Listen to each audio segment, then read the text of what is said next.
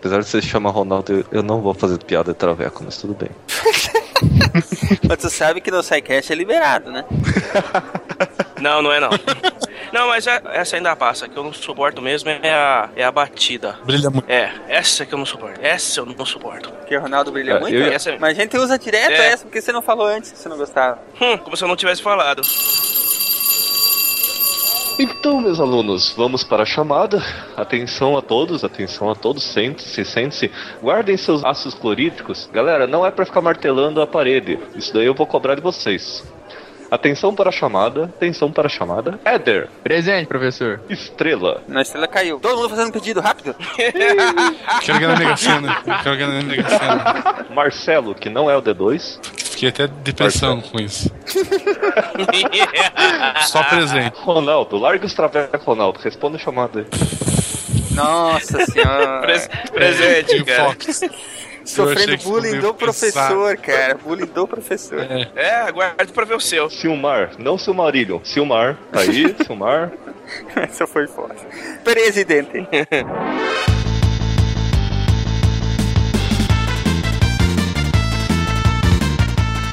E aí, pessoal, aqui é Silmar de Chapecó, Santa Catarina. E pedra por pedra, eu prefiro as minhas pedras. Caraca. Eu sei, não tem graça nem sentido nenhum, mas é isso aí que tem pra hoje. Ai, caramba. De Gaspar Santa Catarina, que é Marcelo Guaxinim. Ah, eu esqueci a frase, caralho. O que mais se vê por aqui é isso, cara. Não, assim, antes de gravar tava na ponta da língua e foi embora. Ah, vamos lá. De Gaspar Santa Catarina, que é Marcelo Guaxinim, e toda a regra tem exceção. Se teu pai diz estuda pra não carregar pedra, geologia é exceção. Era boa, viu? Valeu a pena. Tá? Valeu a pena se esperar, é isso aí.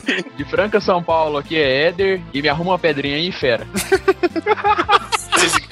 Filho da puta mesmo. E de Curitiba, aqui é Juliana Yamada e eu mato quem cagou lá no filito e quebrou o fio de espato. Meu Deus do céu. O Juliano tá, ele, ele tá bem integrado, né? é piada padrão SciCast, né? Eu acho que é um outro Ele nível trouxe já. as piadinhas da, da competência dele pra, pra cá e tá encaixando muito bem. É isso aí. Coisa que eu não posso fazer no mitografias, então eu faço aqui. Boa. Boa. Ai, cara. Aqui é o Ronaldo de São Paulo e acho que já esgotaram todas as piadinhas que podiam ser feitas com Bob Dylan, Rolling Stones e no- novela de pedra sobre pedra, então vai ficar por isso aí mesmo. Canta aí um pedacinho. de Like a Rolling Stone. Ai, cara, tá merda, e agora? How does it feel? tá cantando mesmo. Just like a rolling stone. Não tem. Não tem autotune que te conserta, hein, Ronaldo. É porque eu tô rouco. Vocês estão ouvindo o SciCast, o podcast sobre ciência mais divertido da internet brasileira. Science World Beach.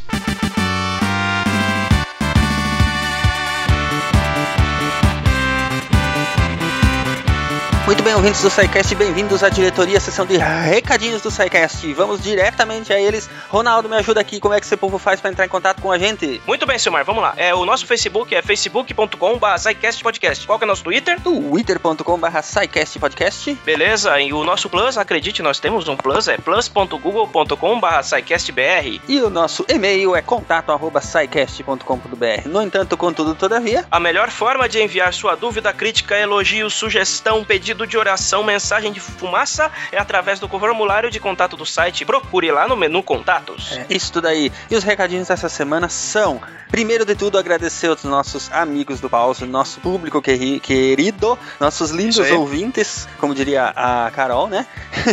Os queridos ouvintes que nos ajudaram e, nos fizeram ir para a Campus Party 2015. Recebemos a confirmação exatamente hoje que estamos gravando esses recados. Hoje é segunda-feira, Exatamente. 13 de Exatamente. Recebemos a confirmação, né, Ronaldo? Graças à pressão feita aí pelos nossos queridos ouvintes no, no Twitter e em outras Exatamente. redes sociais, né? Recebemos a Uhum. confirmação hoje da organização do evento de que sim, estaremos lá na Campus Party. É isso aí. Você que nos ajudou, você que mandou mensagem, você que encheu o saco do Papaca e Companhia Limitada da Campus Party, nosso muito obrigado, porque nós estamos na Campus Party, galera! Yes! É isso aí, podem soltar os foguetes, podem abrir os champanhes e podem sair pulando pelados. Se o Marcelo ouvir isso, é capaz de sair mesmo. Não, Deus me livre. Inferno. Enfim, gente, só temos a agradecer, né, Ronaldo, o, o nosso público maravilhoso, sempre nos apoiando, sempre nos dando força, né? E Isso, sempre certeza. atendendo aos nossos chamados, os nossos insistentes chamados, aliás, né? Para que nos ajudassem, para que fizessem pressão. E o resultado tá aí. É, estaremos lá no evento em 2015 e vamos dar o nosso melhor para que seja divertido, para que a gente possa fazer atividades bacanas e que todo mundo se divirta lá com a gente, né? Exatamente. Agora a gente entra na segunda fase porque a gente vai definir o que, que a gente vai fazer, que a gente nós estamos nós estamos em fase de conversação com o pessoal do Campus Party, nós vamos definir o que, o que nós vamos levar para a feira, mas já fiquem de sobreaviso que independente do que nós vamos fazer, vai ser algo muito legal e vocês vão curtir pra caramba. Vai, vai ser bacana e vamos nos divertir pra caramba. E já engatando isso, quem gostaria de ir pra Campus Party vestindo a camisa do SciCast, não deixe de entrar lá no endereço camisetas.scicast.com.br e dizer lá quantas camisetas, afinal de contas, você gostaria de comprar, para que a gente possa estimar a demanda e ver se a gente tem como mandar produzir essas camisetas, né, Ronaldo? É, é isso aí. A gente precisa saber quantas pessoas estão interessadas nessas camisetas, quais os modelos que vocês querem, porque a gente, infelizmente, nós não temos uma capacidade para produzir em larga escala. A gente então tem que fazer contado. Nós temos que fazer na quantidade É que a aí. gente vai vender. A gente Então, não tem estrutura para lidar com a questão dos pagamentos e a questão dos é, do, do a logística toda de envio, né? Então a gente tem que ver quanta gente, quantas pessoas querem para ver como a gente vai lidar com isso. Enfim, entrem lá camisetas.sicast.com.br e diga lá, nos ajudem a estimar a demanda das camisetas do SciCast, né? É isso aí. Bom, mais um recadinho. É, a semana de aniversário do SciCast está se aproximando, Ronaldo. Parabéns Sim! pra você data. É, Querida. feliz dia do feliz dia do ônibus pro SciCast. Isso. Exatamente. Teremos várias novidades, teremos um programa especial publicado na semana do aniversário, teremos um novo site, um novo hot site Sim. para o SciCast, que está sendo produzido com todo carinho, os amigos do Pause já estão sabendo, se você não, se não está sabendo é porque você não entrou lá no grupo Amigos do Pause no Facebook, então... É, você tá esperando o quê? Exatamente. Entrem lá que os amigos do Pause que estão no grupo, no grupo do Facebook, é um grupo fechado, vocês têm que pedir autorização para entrar. E vocês lá têm acesso aos bastidores do SciCast, a, vários, a várias brincadeiras, as várias coisas que a gente libera antecipadamente para aquele grupo, que são as pessoas mais próximas, são os ouvintes mais próximos da gente e que eh, nos ajudam a testar toda essa questão de site novo, de programa novo, de coisas bacanas que a gente resolve fazer. Isso aí. É isso. E o último recadinho, para onde que foi parar nossa, eh, nosso quadro de leitura de e-mails? Onde é que ele está? Então, você que ouviu o último episódio deve ter estranhado pra caramba que a gente meio que trocou a ordem do, dos quadros, né? A abertura foi pro fim, o fim foi pra abertura, a detenção pulou pro começo, mas não, não. Aquilo lá foi só uma, foi uma ocasião específica uma em que, em que locutores e professores de mentirinha contaram histórias que não existem. É, mas assim, a nossa leitura de e-mails está no quadro Detenção, que fica lá no fim do programa. Você vai ouvir agora, terminando essa- esses recadinhos, você vai ouvir o, o cast normalmente, e depois do cast você vai ouvir a leitura de e-mails, que é só quem é true amigo do pause fica até o fim. É isso aí. Bom, agora vocês ficam então com, a, com o programa de hoje sobre geologia, com o nosso Isso aí, querido tá. convidado Juliano Yamada. Tá bem divertido, não se assustem com a barulheira dos terremotos. E nos vemos no final do programa, então, lá no quadro da detenção para a leitura de e-mails. Até depois, gente. Um abraço. Beleza, gente, até depois. Falou!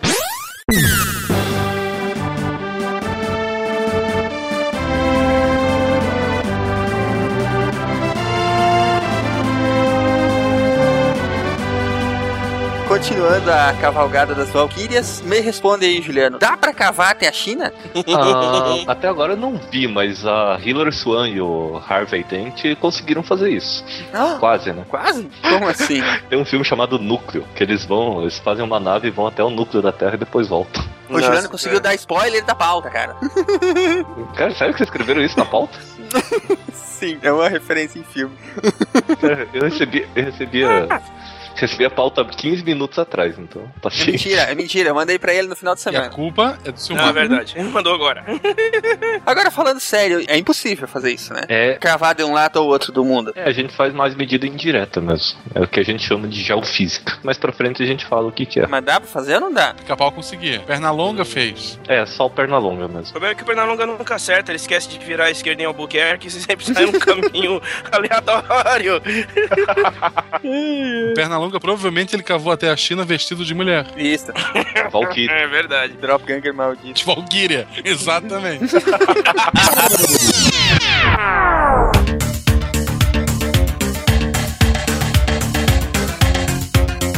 A Terra é um sistema vivo que abriga milhões de organismos, incluindo os humanos, e apresenta delicado equilíbrio para manter a vida. A geologia é a ciência que estuda a Terra, sua origem, evolução, funcionamento e como podemos contribuir para preservar os habitats que sustentam a vida. A geodiversidade é a natureza abiótica, meio físico, constituída por uma variedade de ambientes, fenômenos e processos geológicos que dão origem às paisagens, rochas, minerais, solos, águas, fósseis e outros depósitos superficiais que propiciam o desenvolvimento da vida na Terra, tendo como valores intrínsecos a cultura, o estético, o econômico, o científico, o educativo e o turístico. And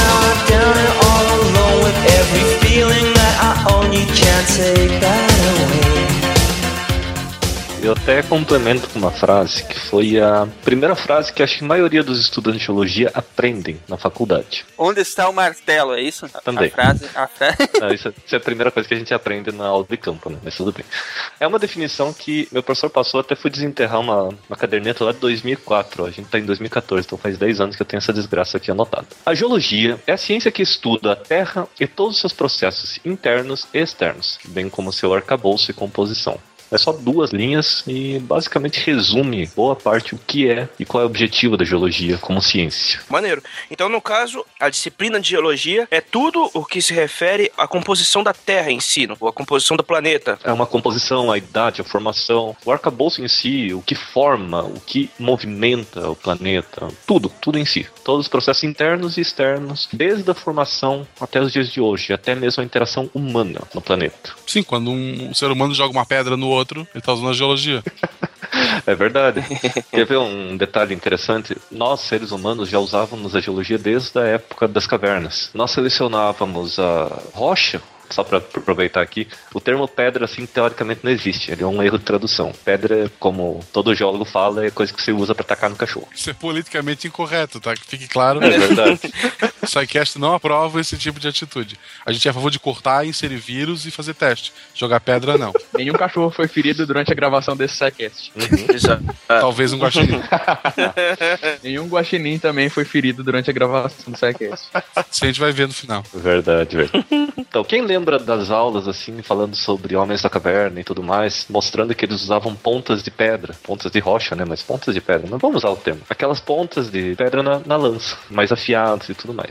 O homem da caverna já usava um pouco da geologia para escolher quais eram as melhores rochas para fazer a lança. Quer dizer, não iria usar um calcário, porque o calcário se desgasta fácil e ele não fica afiado. Então você iria procurar um material chamado silexito, ou como é vulgarmente conhecido como rocha cebolito. Parece uma cebola. Ela é redondinha e ela descama, mas ela é feita de sílica. Quando você quebra, como ela tem muita sílica, ela quebra em formato conchoidal, então ela fica uma lâmina bem fina e afiada, que desgasta muito dificilmente. E essa lâmina era usada pelos caçadores ou para cortar carne e tudo mais. Outras rochas também eram usadas para formar faíscas, o próprio sílex ou rochas ricas em minério de ferro e tudo mais. Então, desde a época das cavernas a gente já selecionava um pouco da geologia pra, para o nosso benefício.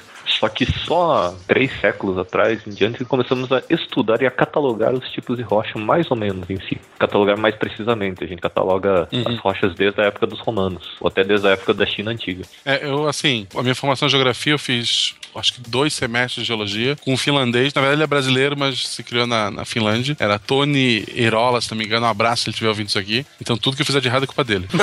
e puxando aqui a pauta, eu queria, só pra gente definir um pouquinho alguma coisa, né? O que que é geologia. A geologia é a ciência que estuda, então, a composição, a estrutura e a evolução da Terra, como a gente falou antes através dos produtos e processos geológicos que ocorrem no interior e na superfície do planeta. Desses produtos, a gente destaca né, os continentes, os fundos marinhos, as cadeias de montanha, as bacias sedimentares, as rochas, os solos, os minérios, e dentre os processos, né, a, a migração do- dos continentes, terremoto, vulcanismo, a erosão de encosta, de vale, de praia, assoreamento de rios, baías. Então, é, a geologia está influenciando diretamente a nossa vida ah, em todos os sentidos. É, quem mora embaixo de um vulcão mais do que a gente que está longe de terremotos, essas coisas, mas ela acaba influenciando desde a escolha de um lugar que tu vai construir, de um tipo de região que tu vai explorar, do tipo de planta que tu vai estar plantando, é, onde as pessoas vão, vão se agrupar e tal. Então, é, esse processo é o que a geologia estuda. Exatamente. O geólogo, então, ele é um profissional habilitado para estudar e entender o meio físico terrestre e cada vez mais extraterrestre, né? Porque não? Os outros planetas também são feitos de rochas, de minérios, é, alguns muito parecidos com o nosso, alguns talvez um pouco diferentes, então tem que ser estudado também. Graças a essas uh, viagens espaciais, desde o pouso na Lua, que trouxe pedrinhas para cá pra gente ver o que não era feita de queijo e tal. Então a geologia já está envolvida nisso. Por muitos anos o geólogo foi um profissional de zona rural, atuando mais na pesquisa de, de minério ou mesmo do petróleo, construção de hidrelétrica, mapeamento, né, de áreas pouco habitadas como a Amazônia. Atualmente ele é um profissional indispensável tanto nos centros urbanos, né, atuando na construção de pontes e túneis, no gerenciamento de problemas relacionados com a ocupação de vales e encostas. Eu moro aqui no Vale do Itajaí, que vive dando enchente, desmoronamento. Então aqui é uma região que a gente precisa desse tipo de profissional. Contaminação de solo, ah, de água, procura e captação de água subterrânea em lugares que estão faltando. Abraço, São Paulo. e na escolha de locais adequados para deposição do lixo, porque não pode jogar o lixo em qualquer tipo de solo, porque o solo pode absorver aquilo ali. Então, a mesma estrutura para estar eliminando esse lixo precisa do profissional, né, que é o geólogo. É, no campo, na cidade, então, o geólogo ele usa uma grande variedade de materiais, imagem de satélite, fotografia aérea, carta topográfica, GPS, bússola, martelo, que é a parte mais legal, lupa de bolso, microscópio, recursos computacionais, entre outros. Quem optar por essa profissão, né, ele tem que ter um perfil misto, tem que ser um cara de ação, que gosta da parte do estudo, da parte acadêmica, mas também não pode, ah, vou sujar a minha unha com terra, ele não pode estar fugindo disso, né, ele faz atividades ao ar, ar livre, faz coleta de material. É, o bom é que, ao contrário da biologia, tu não vai ter o teu braço arrancado por um animal da, da floresta, é, dependendo da região que tu for, né. Por um guaxinim. Guaxinim. Depende de onde você estiver fazendo a pesquisa. Depende. Você pode ter teu braço arrancado por um índio, né? Um índio meio louco lá. Ou um sem terra. É, um sem terra, eu acho que é um animal tão perigoso quanto um tigre. Cara. Ah, só lembrando, como o Marcelo falou sobre pesquisa terrestre e extraterrestre, a gente tem os dois episódios de astrobiologia que a gente abordou um pouquinho também sobre esse tema de pesquisa geológica em outros planetas também. Sim, verdade. É um episódio muito bom, ele vai estar aí no- nos links do post, né? Sim, sim. Então, o geólogo ele tem um vasto mercado de trabalho, em teoria promissor e em expansão, né? Várias dessas é, atividades que eu falei que precisa de um geógrafo, de um geógrafo, de um geólogo, normalmente não tem. Às vezes por falta de um profissional habilitado, às vezes por falta de conhecimento. Foi?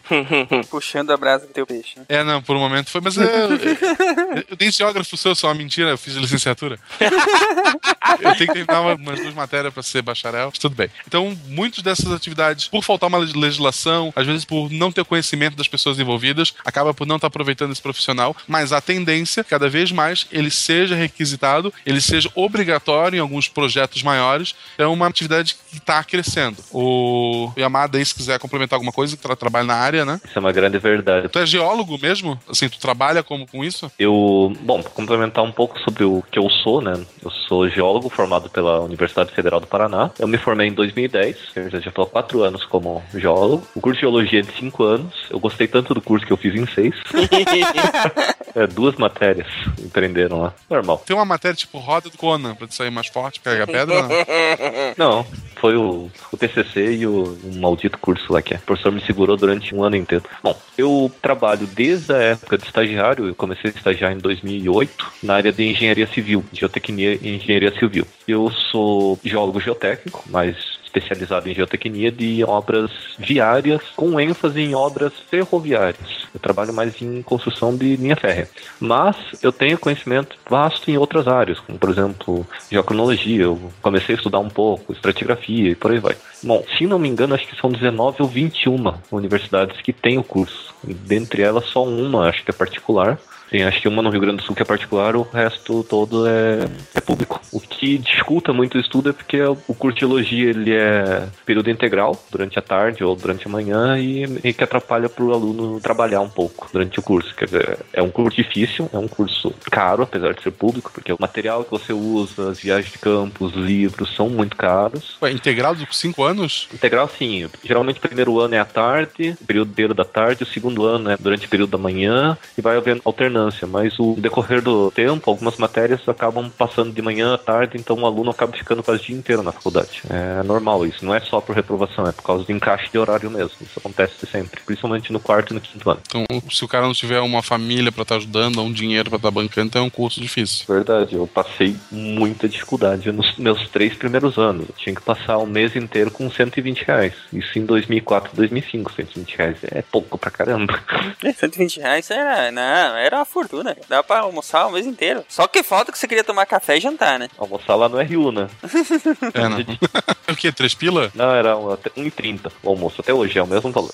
É a gente chama de Le Roux, ou o famoso restaurante em que a lei de Lavoisier é cumprida à risca. Ah, o bife de ontem vira carne moída de hoje, o arroz de ontem vira o É bolinho de arroz de amanhã e por aí vai. E também que a gente sempre percebia que quando tinha carne moída sumia os cachorros do pátio, mas tudo bem. Maldade, maldade. Mas é como eu falei, né? O geólogo recém-formado, futuro desempregado, né? Mas tudo bem. Ele pode trabalhar em várias áreas já assim que pega o diploma. Desde a área petrolífera, que até algum tempo atrás era o que mais absorvia. A área mineral também é um outro vasto mercado, mas também está meio desgastado, está meio sobrecarregado. Tem a área da construção civil, que com o crescimento das cidades está muito necessitado de geólogo. E geralmente é difícil encontrar geólogo que aceite trabalhar nessa área ou que tenha especialidade. Geologia médica é um pouco que absorve. Algumas doenças podem ser associadas à geologia. Por exemplo, em Adrianópolis, aqui no Paraná, teve um problema de contaminação de chumbo nas pessoas. Aí foi descoberto que era por causa de uma mina abandonada que está contaminando ainda a água que alimenta essa cidade. E até hoje está sendo estudado meios de sanar esse problema. É, eu, pô, eu, eu perdi um amigo por causa disso de mina contaminada. Ele começou a namorar mina nunca mais falou com a gente.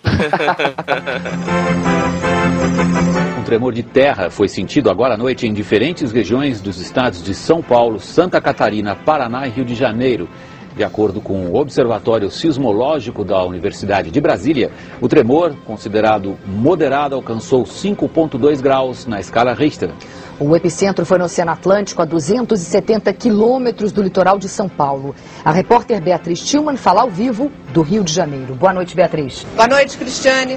Pouco depois das 9 horas da noite, a Defesa Civil começou a receber chamados de moradores de várias regiões do estado. Os tremores duraram aproximadamente 5 segundos e foram registrados em alguns bairros, como Madureira, Ilha do Governador e aqui, em Jacarepaguá, o bairro com o maior número de ocorrências. E agora vamos a São Paulo com a repórter Mariana Ferrão. Até agora, em São Paulo, há relatos de- do tremor em pelo menos 32 municípios de diversas regiões do estado, no interior, no litoral e na Grande São Paulo. Segundo o sismólogo Jesus Berrocal, este foi o tremor de terra mais intenso dos últimos 100 anos no estado de São Paulo.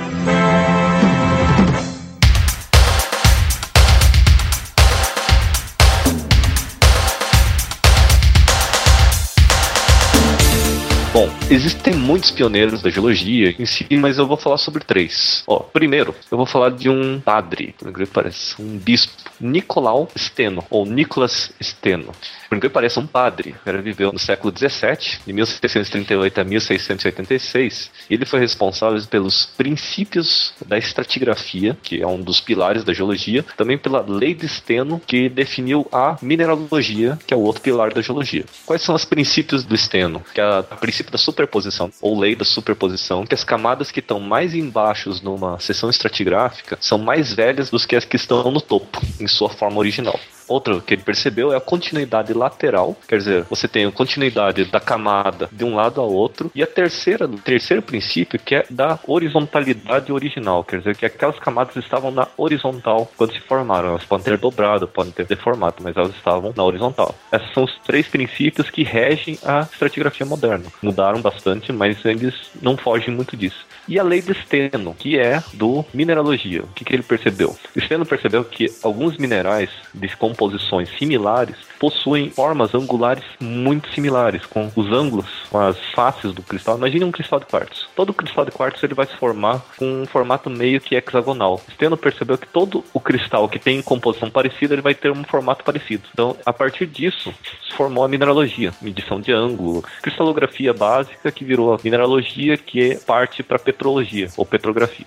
Passando o Nicholas Steno, vamos lembrar de um outro chamado James Hutton. Ele viveu de 1726 a 1797. Ele viveu até o final do século XVIII, mais ou menos. Dizem que ele é o primeiro geólogo moderno. Ele é escocês, químico, naturalista, ele estudava os princípios naturais, e ele é conhecido como o pai do uniformitarismo e do plutonismo. O que é uniformitarismo? Uniformitarismo antigo era o conceito de que os processos naturais antigos são iguais aos processos naturais atuais. Quer dizer, o processo de sedimentação antigo é igual ao atual. O processo de vulcanismo antigo é igual ao atual. Então, a observação da natureza como ela é hoje dá respostas a como ela foi no passado. Atualmente, o uniformitarismo moderno ele fala que os processos são similares, mas em proporção e tamanho diferentes. Quer dizer, eles mudam proporção e tamanho, mas você pode usar a mesma coisa. Não mudou muita coisa. E o plutonismo. James Hutton percebeu que o plutonismo fazia mais sentido para a formação da Terra do que o conceito anterior cosmogônico chamado netunismo. Netunismo era um princípio bem mais antigo que falava de que a Terra foi formada de um mar primordial. Esse mar era rico em ácido silicoso que foi depositando e formando os complexos graníticos. O plutonismo, ele falava de que a Terra foi formada por uma sucessão de erupções vulcânicas que solidificaram rochas derretidas, que é, formaram os granitos. O plutonismo não estava tão errado, ele estava mais certo, ele só errou um pouco sobre como era o núcleo. A terceira figura, William Smith, que ele viveu de 1769 a 1839. Ele foi um geólogo inglês e responsável pelo primeiro mapa geológico do mundo. Ele mapeou as ocorrências de carvão que ocorriam perto de Londres. E a partir do que ele aprendeu escavando canais de carvão, ele passou para o mapa moderno e fez uma viagem pelo Reino Unido inteiro e mapeou a geologia do Reino Unido, usando os princípios descobertos pelo Nicholas Steno e os conhecimentos de James Hutton e outros naturalistas. A partir disso, ele formou um mapa geológico que até hoje é preciso. Esse mapa geológico está exposto no Instituto Geológico Inglês e muitos mapas geológicos modernos da Inglaterra batem com muita perfeição com o mapa geológico dele. Impressionante. Caramba. Bom, passando disso, vamos ao tempo geológico. Certo. Então, só para fazer uma introduçãozinha, a escala de tempo geológico, ela é exatamente a linha do tempo desde o início da formação da Terra, que a ciência dividiu em éons, depois eras, períodos, épocas e idades, não é isso? Aham. Que são cada uma delas separado de acordo com grandes eventos geológicos na história da Terra. Não é mais ou menos isso? Exatamente. É porque assim, o tempo geológico, quer dizer, o éon, era, período, época, você não tem uma quantidade de tempo exato. Como você falou, ele é definido por eventos drásticos que ocorrem no planeta e você atribui nomes, porque você consegue identificar esse tempo geológico. Vamos lá, classe. Quem assistiu Cosmos? Qualquer uma das duas versões. Presente, professor. Nós assistimos todas. Presente. Então, quem lembra do Cosmos, aquele calendário cósmico? Então, vocês viram o tamanho que representa a existência humana, a existência da civilização humana, em comparação a toda a idade do universo, quantidade ínfima que é o tempo humano. Então, o tempo geológico ele se encaixa muito perfeitamente no calendário cósmico. O tempo geológico, imagine assim, é um, dois meses daquele calendário. Quer dizer, é uma quantidade de tempo que é grande e imensurável para a vida humana. Aham. Quer dizer, nós como humanos, no nosso tempo de vida humana, não consegue ver isso, não consegue ver o tempo geológico. Imagine assim, você, criança assim, com oito anos, consegue ter umas lembranças mais significativas, lembra daquele morro que tem perto da casa de alguns parentes que vivem no litoral e tudo mais. Ou aquela montanha que tem perto lá do sítio dos teus avós, por aí vai. Aí você volta lá depois de 20, 30 anos e vê que a montanha mudou muito pouco. Quer dizer, pra montanha, esses 20 anos não foram quase nada. Pra você foram muita coisa. Agora, imagine a história da montanha. Uma montanha de granito. Montanha de granito, ele era um Plutão vulcânico que estava em grande profundidade, ele se solidificou. Um evento tectônico fez ele soerguer no terreno. A erosão tirou a, a rocha que tinha em volta e mostrou o granito. O granito, como ele é um formato dônico, ele ficou com aquele formato montanhoso. Tudo isso em milhões de anos. Quer dizer, essa é a vida da montanha. Nós, seres humanos, no nosso tempo de vida, a gente nunca conseguiríamos ver essa evolução da montanha. Para nós, a montanha é um elemento estático. Para o tempo geológico, a montanha é um elemento dinâmico. Então, isso para mim é o resumo do tempo geológico, uma escala de tempo muito grande que nós só conseguimos imaginar. É, é porque falta referencial também, né? a vida humana é muito pequenininha em relação à vida da Terra, né, cara? Não tem como a gente perceber isso no nosso período de vida. Sim. Falando em Cosmos, tem uma referência boa, não vou lembrar qual episódio agora que é que ele faz, mas ele, Pra falar sobre o tempo de vida da Terra, né? Eles fazem um efeito especial, ele ergue a montanha assim e mostra as camadas certinhas assim da montanha. Fica bem legal no vídeo. Vocês lembram dessa parte? Ah, sim. Esse Mar continua dando spoiler.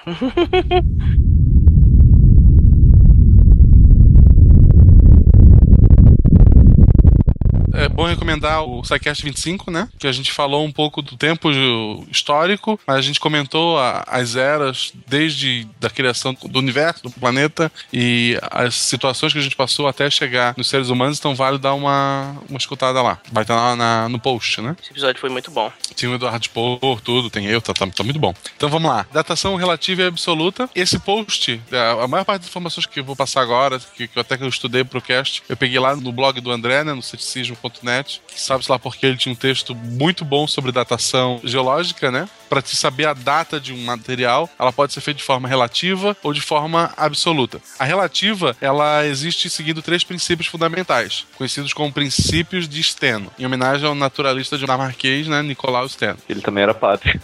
Ele era padre? Ele era padre, ele era bispo. Todo mundo que já inventou alguma coisa aí já foi padre. Tu já foi padre, Simar? O cara chegou a bispo, ele era criacionista. Isso que é impressionante. Cara, no- o fato de ser religioso e cientista não é tão incomum assim. A gente teve tantos exemplos na história que precisa de várias mãos pra contar. né? É que uma coisa não invalida a outra, entendeu? A pessoa ser religioso não tem nada a ver com ser cientista ou não. Tem muito ateu burro também. É, exatamente. Tem muito ateu burro também. Ele era religioso, criacionista, do clero e tinha mente aberta, quer dizer, uma liçãozinha de moral. Né? Eu gosto de pensar nele como uma lição de moral pra ciência moderna. É, o problema é que às vezes não dá voz pra gente que não merece. Vocês viram recentemente o caso do irmão jesuíta, o Guy Consol Magno, que ganhou a medalha Carl Sagan por seus trabalhos com geologia e meteoritos? Jesuíta. Não eram meteoritos. Eram o quê? Não eram meteoritos. Eram aerolitos. Aerolitos. Se não me engano, a Academia de Ciências do Vaticano tem 47 prêmios Nobel. é, algo, algo assim.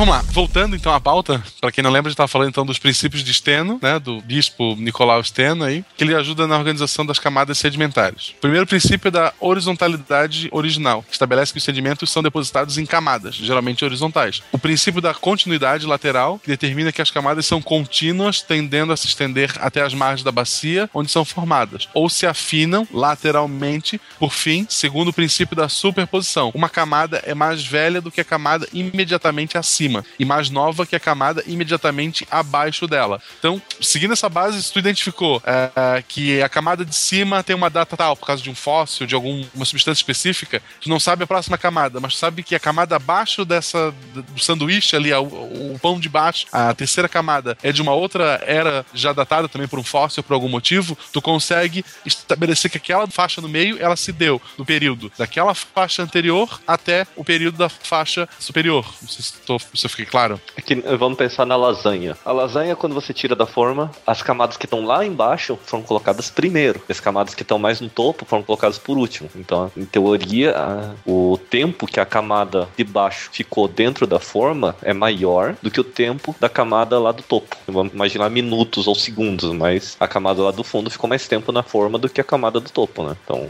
elas têm, em teoria, idades diferentes. Queria fazer uma pergunta. As camadas, elas têm uma proporcionalidade de tempo? Não, dificilmente. O Darwin uma vez tentou fazer a medida de tempo pela velocidade de sedimentação que ele observava num rio e ele tentou inferir a idade da Terra a partir disso. Ele pegou uma área de ocorrência de rochas sedimentares e ele falou que tinha 450 bilhões de anos aquele afloramento. Nossa, cara. Ô, louco. Ele errou um pouquinho, né? Um pouquinho só.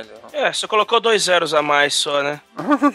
É, exatamente. Você tem camadas sedimentares de 2, 3 metros que podem depositar em menos de um ano e. Mas pensem bem, ele podia ter dito que tinha 6 mil anos, então, né? É, Uhum. verdade. Estamos no lucro aí já. E o, você tem camadas sedimentares de 2, 3 milímetros que depositam em 100 anos. Quer dizer, não existe uma, um cálculo de aporte sedimentar muito preciso. Você consegue fazer comparativos. Consegue pegar toda aquela camada, vai medindo uma por uma e ver em que época que ela depositou. E isso você consegue comensurar. Se ela depositou no verão ou no inverno. Por exemplo, atualmente se fala muito em pré-sal, pré-sal, pré-sal. Por que, que essa camada tem esse nome? Éder, valendo três pontos, Éder. Porque ela está antes da camada de sal Não, pera. Pré-sal. É, é isso mesmo. É, tá antes da camada de sal. Depositada sob outra lâmina menos densa do fundo oceânico que forma a crosta oceânica. É uma formação laminar de sal anterior à formação da camada mais antiga de sal. Logo, essa camada é mais profunda e de acesso mais difícil que a reserva de petróleo situadas na camada pós-sal. Se você escavar mais um pouquinho, você vai achar o Fluminense, Flamengo ali embaixo, ali, mais ou menos.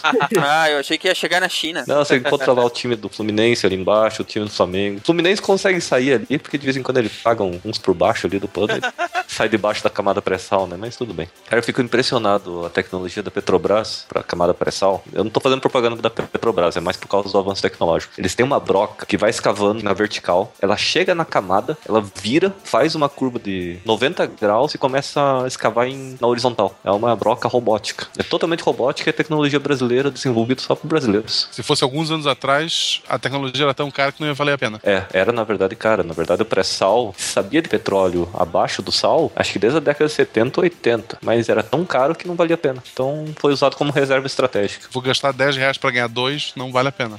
É, verdade. Por aí. Mas é basicamente isso. A partir do momento que a conta fica positiva, vou gastar 9 pra tirar 10, ela já vale a pena. Mas em toda a exploração de recurso energético ou mineral, ela é feita essa conta. É, agora uma outra pergunta. Você falou aí do pré-sal, como é que eles descobrem que você encontra petróleo numa profundidade tão grande? Eles usam um método chamado geofísicos. São métodos geofísicos, são métodos de análise indireta. Eles jogam ou ondas sonoras ou eletroresistividade e vêm por resultados comparativos. Eles sabem que uma camada de petróleo tem uma densidade X e uma camada seca tem uma densidade Y. Então, a, partir disso, eles inferem e chutam. Desculpa a palavra, mas realmente eles chutam e vão lá fazer o furo. Se sair o óleo, saltam o champanhe, vão pulando. Se não soltam óleo, demitem o sondador.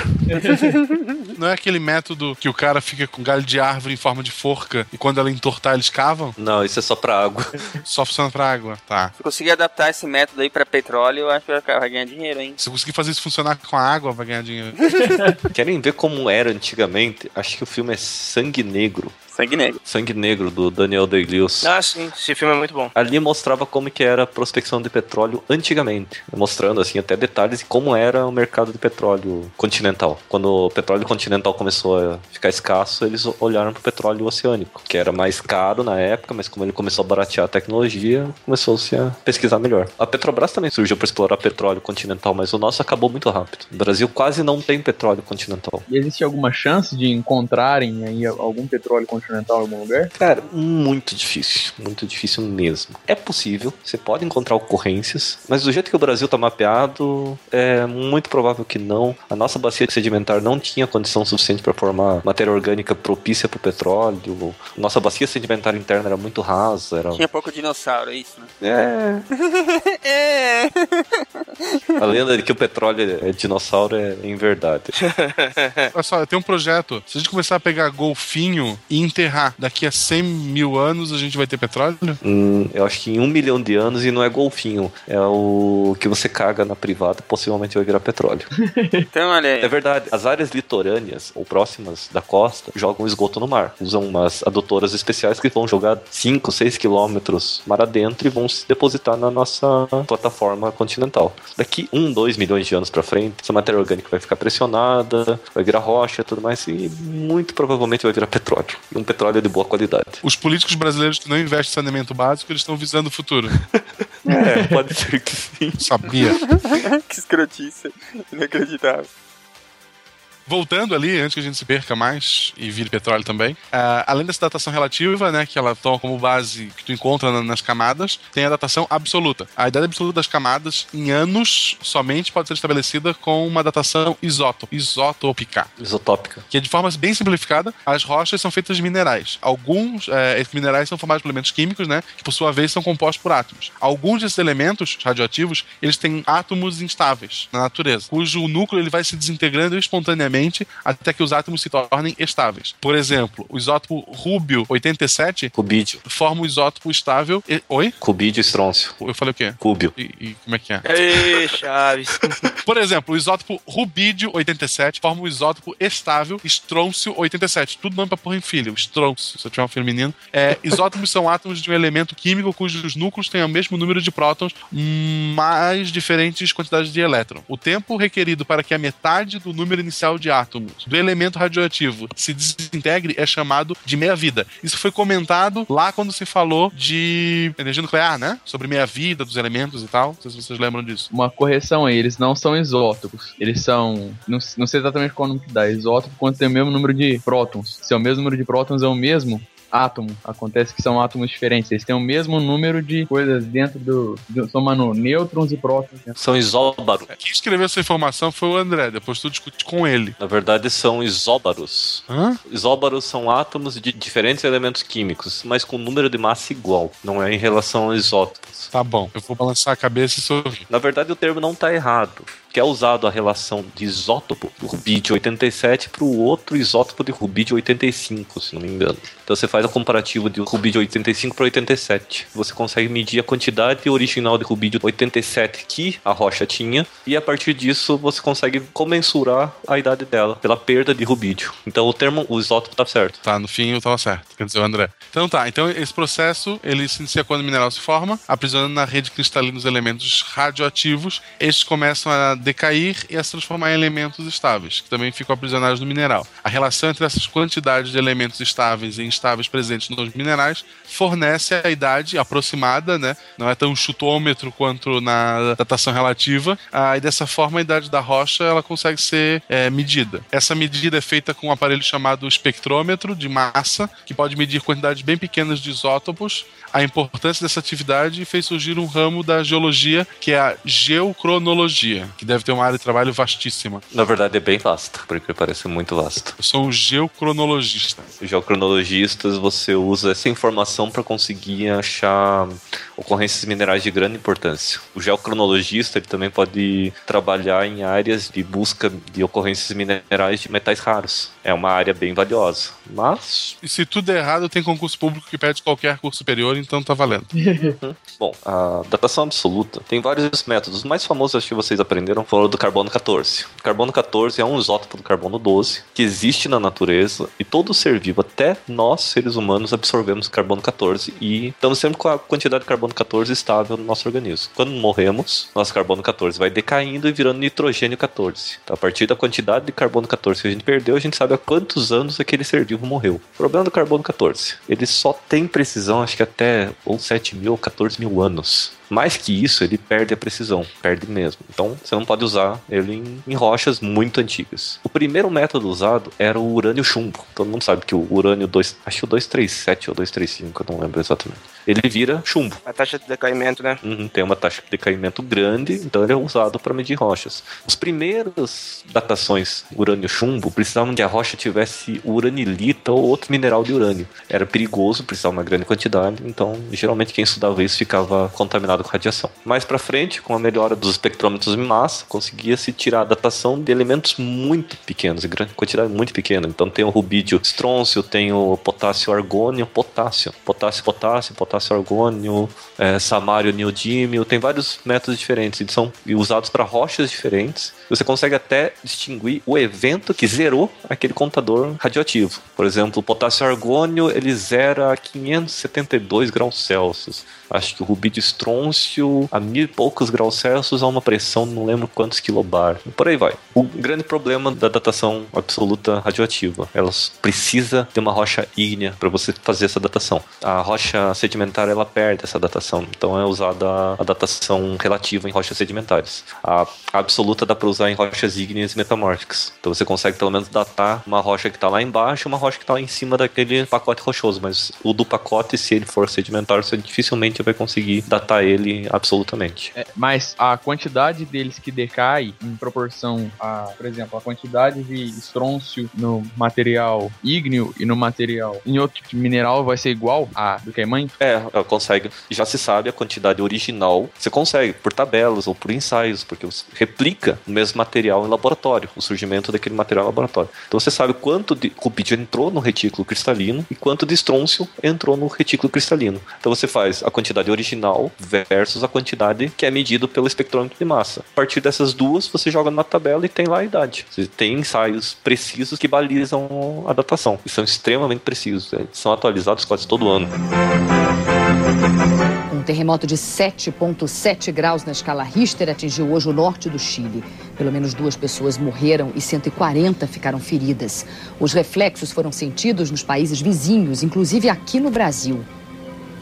A terra tremeu pouco depois do meio-dia. O epicentro do terremoto de 7,7 graus na escala Richter foi a cidade de Quijagua, ao norte do Chile. Uma equipe de TV local registrou o momento em que o tremor fez deslizar blocos de rochas, levantando nuvens de poeira. Em Antofagasta, a maior cidade da região, a fachada de um hotel desabou sobre vários carros. O terremoto foi rápido, durou apenas 50 segundos, o bastante para deixar a população em pânico. Em Tocopija, moradores dizem que 80% das casas ficaram destruídas. Lá se registraram as únicas duas mortes até agora. Há pelo menos 140 feridos. O governo chileno enviou roupas e alimentos para a região. A presidente Michele Bachelet vai viajar à região atingida. A expectativa é de que ela chegue nesta quinta pela manhã. O terremoto foi sentido na capital, Santiago, a 1.400 quilômetros de distância e em outros países, no sul do Peru, na capital da Bolívia, La Paz e até no Brasil.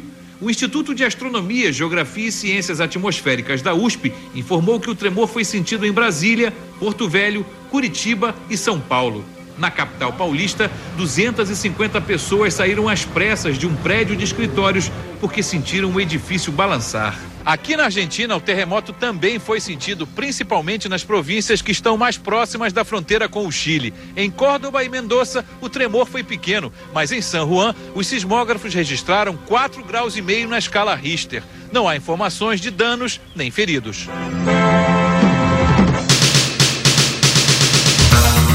É, eu acho que da geologia tem uma área muito ampla, eu acho que a gente vai ter outros casts até para falar de geologia. Uma coisa que seria legal a gente falar agora é do ciclo das rochas. Uhum. O ciclo das rochas é o mais importante. Que é o. Acho que é o, básico de tudo, a base da geologia tá aqui, né? É, porque o ciclo das rochas ele é a leitura, como a gente brincou algum tempo atrás, né? Da lei do Lavoisier, que nada se cria, nada se perde, tudo se transforma. Então, todas as rochas elas se transformam ou em uma ou em outra rocha. Acho que realmente o planeta Terra não preservou a primeira rocha que ela gerou por causa dessa transformação. Mas no caso, todas as rochas da Terra elas passam por esse processo? Todas, sem exceção. Algumas mais rápidas, outras mais lentamente, mas todas elas passam por todo esse ciclo. Qualquer rocha, você pega. Não existe uma rocha primordial que tá aqui desde o início dos tempos. Não. Não, esse aí seria o monolito. É a rocha filosofal.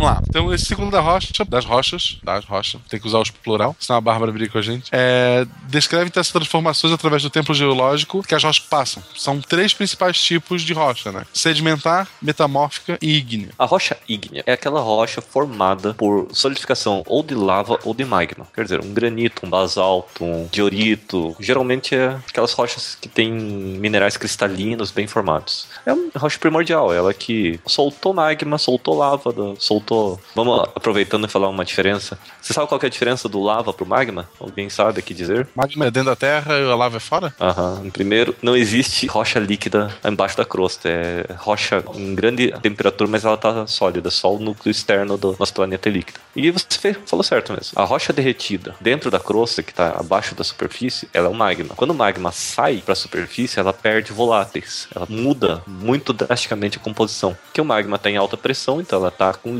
líquidos e rocha derretida, minerais misturados. Então é um magma. Quando ela está em superfície, ela perdeu uma boa quantidade de elementos originais, então ela se transforma em lava. A lava vai formar rochas efusivas e as rochas ígneas de grande superfície, elas são formadas pelo magma que resfriou abaixo da superfície. A gente sabe diferenciar isso, a rocha vulcânica para a rocha plutônica, pelo tamanho dos cristais. Quanto mais tempo ela ficou lá na crosta terrestre confinada, quanto maior a pressão, quanto maior o tempo de resfriamento, maior são os cristais. Quanto menor ou mais afanítica, quer dizer, você não enxerga os minerais, mais próxima da superfície ela se formou. Acho é interessante definir o ouvinte que cristalino significa que os átomos estão ordenados na composição. São ordenados. Retículo cristalino, cristal, imagine cristal de quartzo ou cristal de gelo. O gelo é um cristal, o gelo é um mineral. A água não é um mineral, por incrível que pareça, mas o gelo é. Ha! E a água mineral? Agora que peguei. A água mineral, na verdade, é água líquida com sais minerais dissolvidos no interior dela. Ô professor, você tem que rir das minhas piadas, senão fico sem graça. Mas é exatamente esse o objetivo. Tanto que sem esses minerais da água, você não conseguiria beber água. É? A, Ia virar água melequê, sabe? a Carol que nos conta isso. É. A Carol que nos conta isso, né?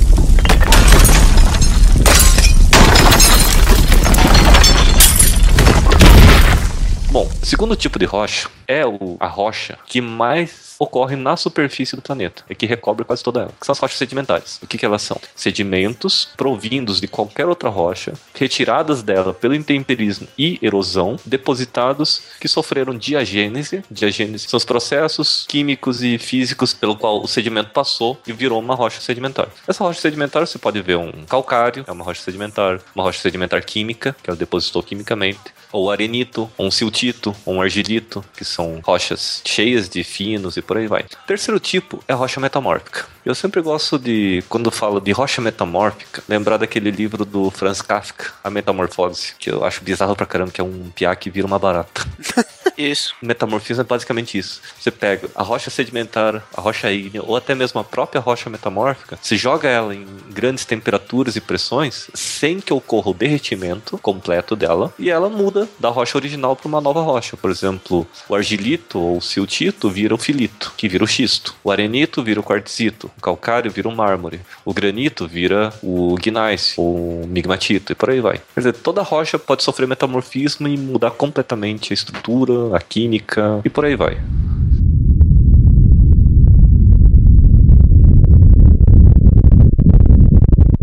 Essas rochas, como a gente falou antes, elas estão sempre mudando. Uma rocha vira outra, depende da situação. Pra gente, a vida inteira ali, pra rocha, só um momento até ela virar uma outra rocha, né? A rocha ígnea, como foi dito, ela se transforma na, na sedimentar. Ela vai sendo desgastada, ela vai virando poeira, né? Virando solo, virando materiais. Ela acaba sofrendo ação de, de- da água, do vento, a própria exposição ao sol, chuva, tudo que vai desgastando essa rocha e vai criando aquele farelo, aquele solo, pozinho.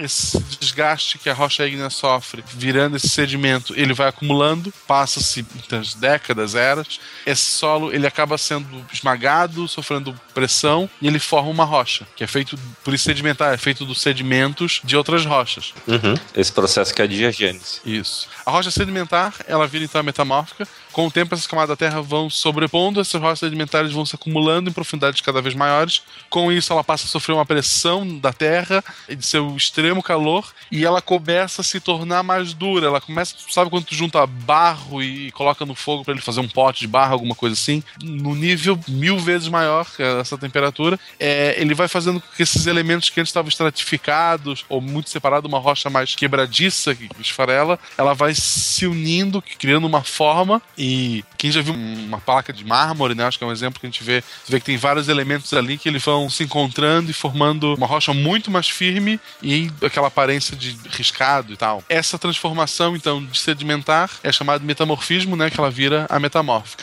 Depois da transformação dessa rocha metamórfica ígnea, com a continuação desse processo, essa rocha metamórfica ela pode sofrer ainda mais calor, ainda mais pressão, de tal forma que elas começam a derreter e formar a, o ma- a lavas, né? Magma. Com o endurecimento dessa lava, temos novamente a formação de rocha ígnea. Magma. Ou seja, ela derrete a um ponto. É magma. É, magma, que ele fica líquido, que esses elementos que antes estavam ali misturados, eles se separam, volta a ser o líquido e volta lá para o começo, formando a rocha ígnea. Tem transformações diretas, né? É possível também que uma rocha ígnea volte a sofrer com metamorfismo e se torne novamente metamórfica, assim como também é possível que uma rocha metamórfica, ao invés de se é, aquecer ainda mais, apareça na superfície, sofrendo a ação do intemperismo, transformando novamente em rocha sedimentar. Ah, só não é possível que rocha sedimentar se transforme diretamente em ígnea. Ela tem que passar por esse processo. O aumento de temperatura e pressão ele não é muito grande de uma hora para outra, né? O tempo geológico ele, ele é mais lento. Ô, Juliano, pergunta, é, num lugar é que nem Marte, onde você tem uma atmosfera irrisória e você tem uma baixa atividade nuclear. Como é que funciona a transformação? Mesma coisa, o princípio é igual. Só leva mais tempo, né? Só leva mais tempo. Porque o que aconteceu com Marte em comparação à Terra? É um, algo bem básico que pouca gente reparou. Marte não tem água. A Terra tem muita água. E isso, por incrível que pareça, a água facilitou muito a tectônica do nosso planeta. Por quê? A presença de água em alta temperatura e alta pressão, ela não vira vapor em alta pressão. Ela continua em alta temperatura. Essa água, que a gente chama em água em estado supercrítico, facilita a fusão das rochas. Ela facilita em, acho que, em boa quantidade de quilocalorias, ou acho que mil, duas mil quilocalorias, eu não, não vou lembrar do número exato. Marte não tem água, então ela gastava muito mais energia para conseguir fundir as rochas do que a Terra. Então, por causa disso, a Terra não perdia tanta energia e conseguia criar uma dinâmica muito mais acelerada em comparação a Marte. Então, você tem um relevo muito mais acidentado na Terra do que em Marte. E a erosão e tudo mais, ela é misturada com isso. A erosão lá é principalmente causada pelo vento, né? É pelo vento. Aqui a gente tem a água. A água pura, ela não causa erosão propriamente dita. A água, ela carrega sedimentos. Esses sedimentos vão formando como se fosse uma lixa que vai facilitando a erosão. A água pura, acho que ela mais causa o solubilização de certos minerais, mas o boa parte é intemperismo físico e químico. E também dizem que outra coisa que acelerou a nossa tectônica foram as bactérias. As bactérias facilitavam também a fusão de rochas, por incrível que pareça, e por causa disso, o nosso planeta é tão dinâmico no quesito do ciclo das rochas. Querendo ou não, a vida das pedras não é estática, ao contrário do que as pessoas possam vir a pensar, porque elas não têm um referencial, né? Elas não podem viver bilhões de anos para ver as pedras se transformando. Niemeyer pôde. Niemeyer e Dercy Gonçalves. Os dois viram. Um forte tremor de terra foi sentido no fim dessa manhã em Montes Claros, norte de Minas Gerais. Houve pânico entre a população. O tremor foi às 11 da manhã. As imagens do circuito interno de um shopping popular mostram os clientes correndo na hora do abalo. As ruas ficaram lotadas. Na verdade, foi um barulho muito grande. Trepidou todo, o pessoal saiu na cara correria. O shopping center chegou a ser interditado. Até o momento foram atendidos feridos leves, vítimas de queda de móveis e muros. Não há registro de feridos graves ou mortos. O Observatório Sismológico da Universidade de Brasília ainda não tem os dados precisos, mas estima que o tremor tenha chegado a 4 graus de magnitude.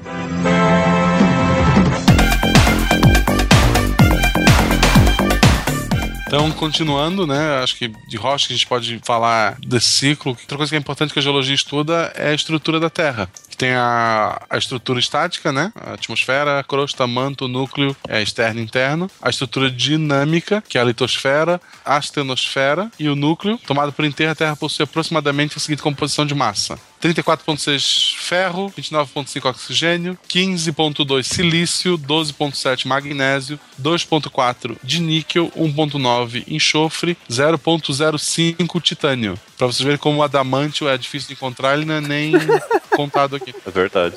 Quer ver uma curiosidade em relação a essa composição? A Terra é feita só de 15,2% de silício, mas os minerais que mais ocorrem na crosta e no manto da Terra são a base de sílica. Isso que é a coisa mais engraçada. Porque só é mais superficial, né? Uhum.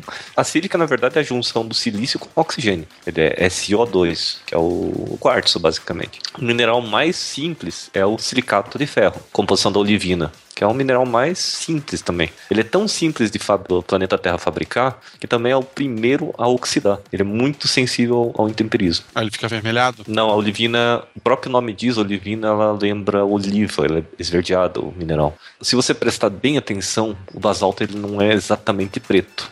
Se você olhar bem de perto, ele é meio esverdeado em alguns pontos. Pega um pedaço de basalto e joga água em cima, e coloca a lupa em cima. Você vai ver que alguns minerais são esverdeados. Alguns, uns verdinhos bem chamativos são olivinas, outros são piroxênios, outros são, são anfibólios e por aí vai. Tem plagioclásio, que tem uns feldspatos alcalinos que eles são mais esverdeados também.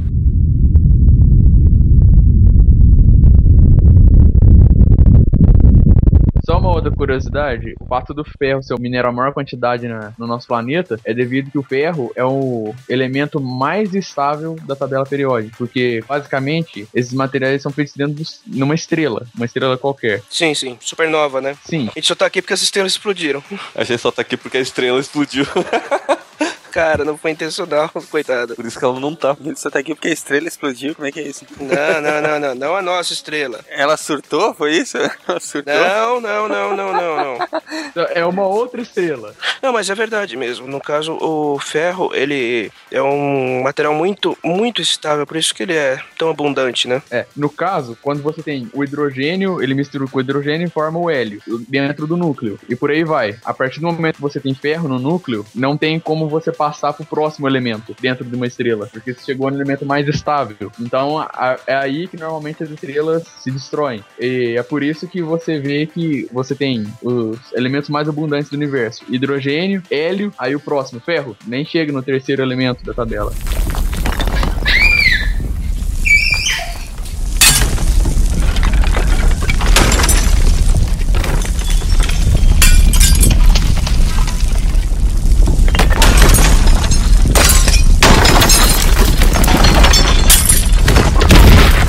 Então, falando rapidinho, o interior da Terra, ela atinge 5.270 kelvins. É, o calor interno do planeta ele foi gerado inicialmente durante sua formação. O calor adicional é constantemente gerado pelo decaimento de elementos radioativos, como a gente comentou mais lá em cima, urânio, tório e potássio. O fluxo de calor do interior para a superfície é pequeno se comparado à energia recebida pelo Sol. A razão é de 1 para 30 kelvins. Né? Tem esse interior da Terra dividido em crosta, tem a continental e a oceânica. Continental é onde a gente pisa, oceânica é onde a gente nada. Tá certo isso, né? Difícil. Nem sempre. A continental ela pode chegar a ter 200 km de espessura em certos pontos. Acho que na Cordilheira dos Andes, se não me engano. E a oceânica, em áreas de rift, ela chega a 12 km de espessura.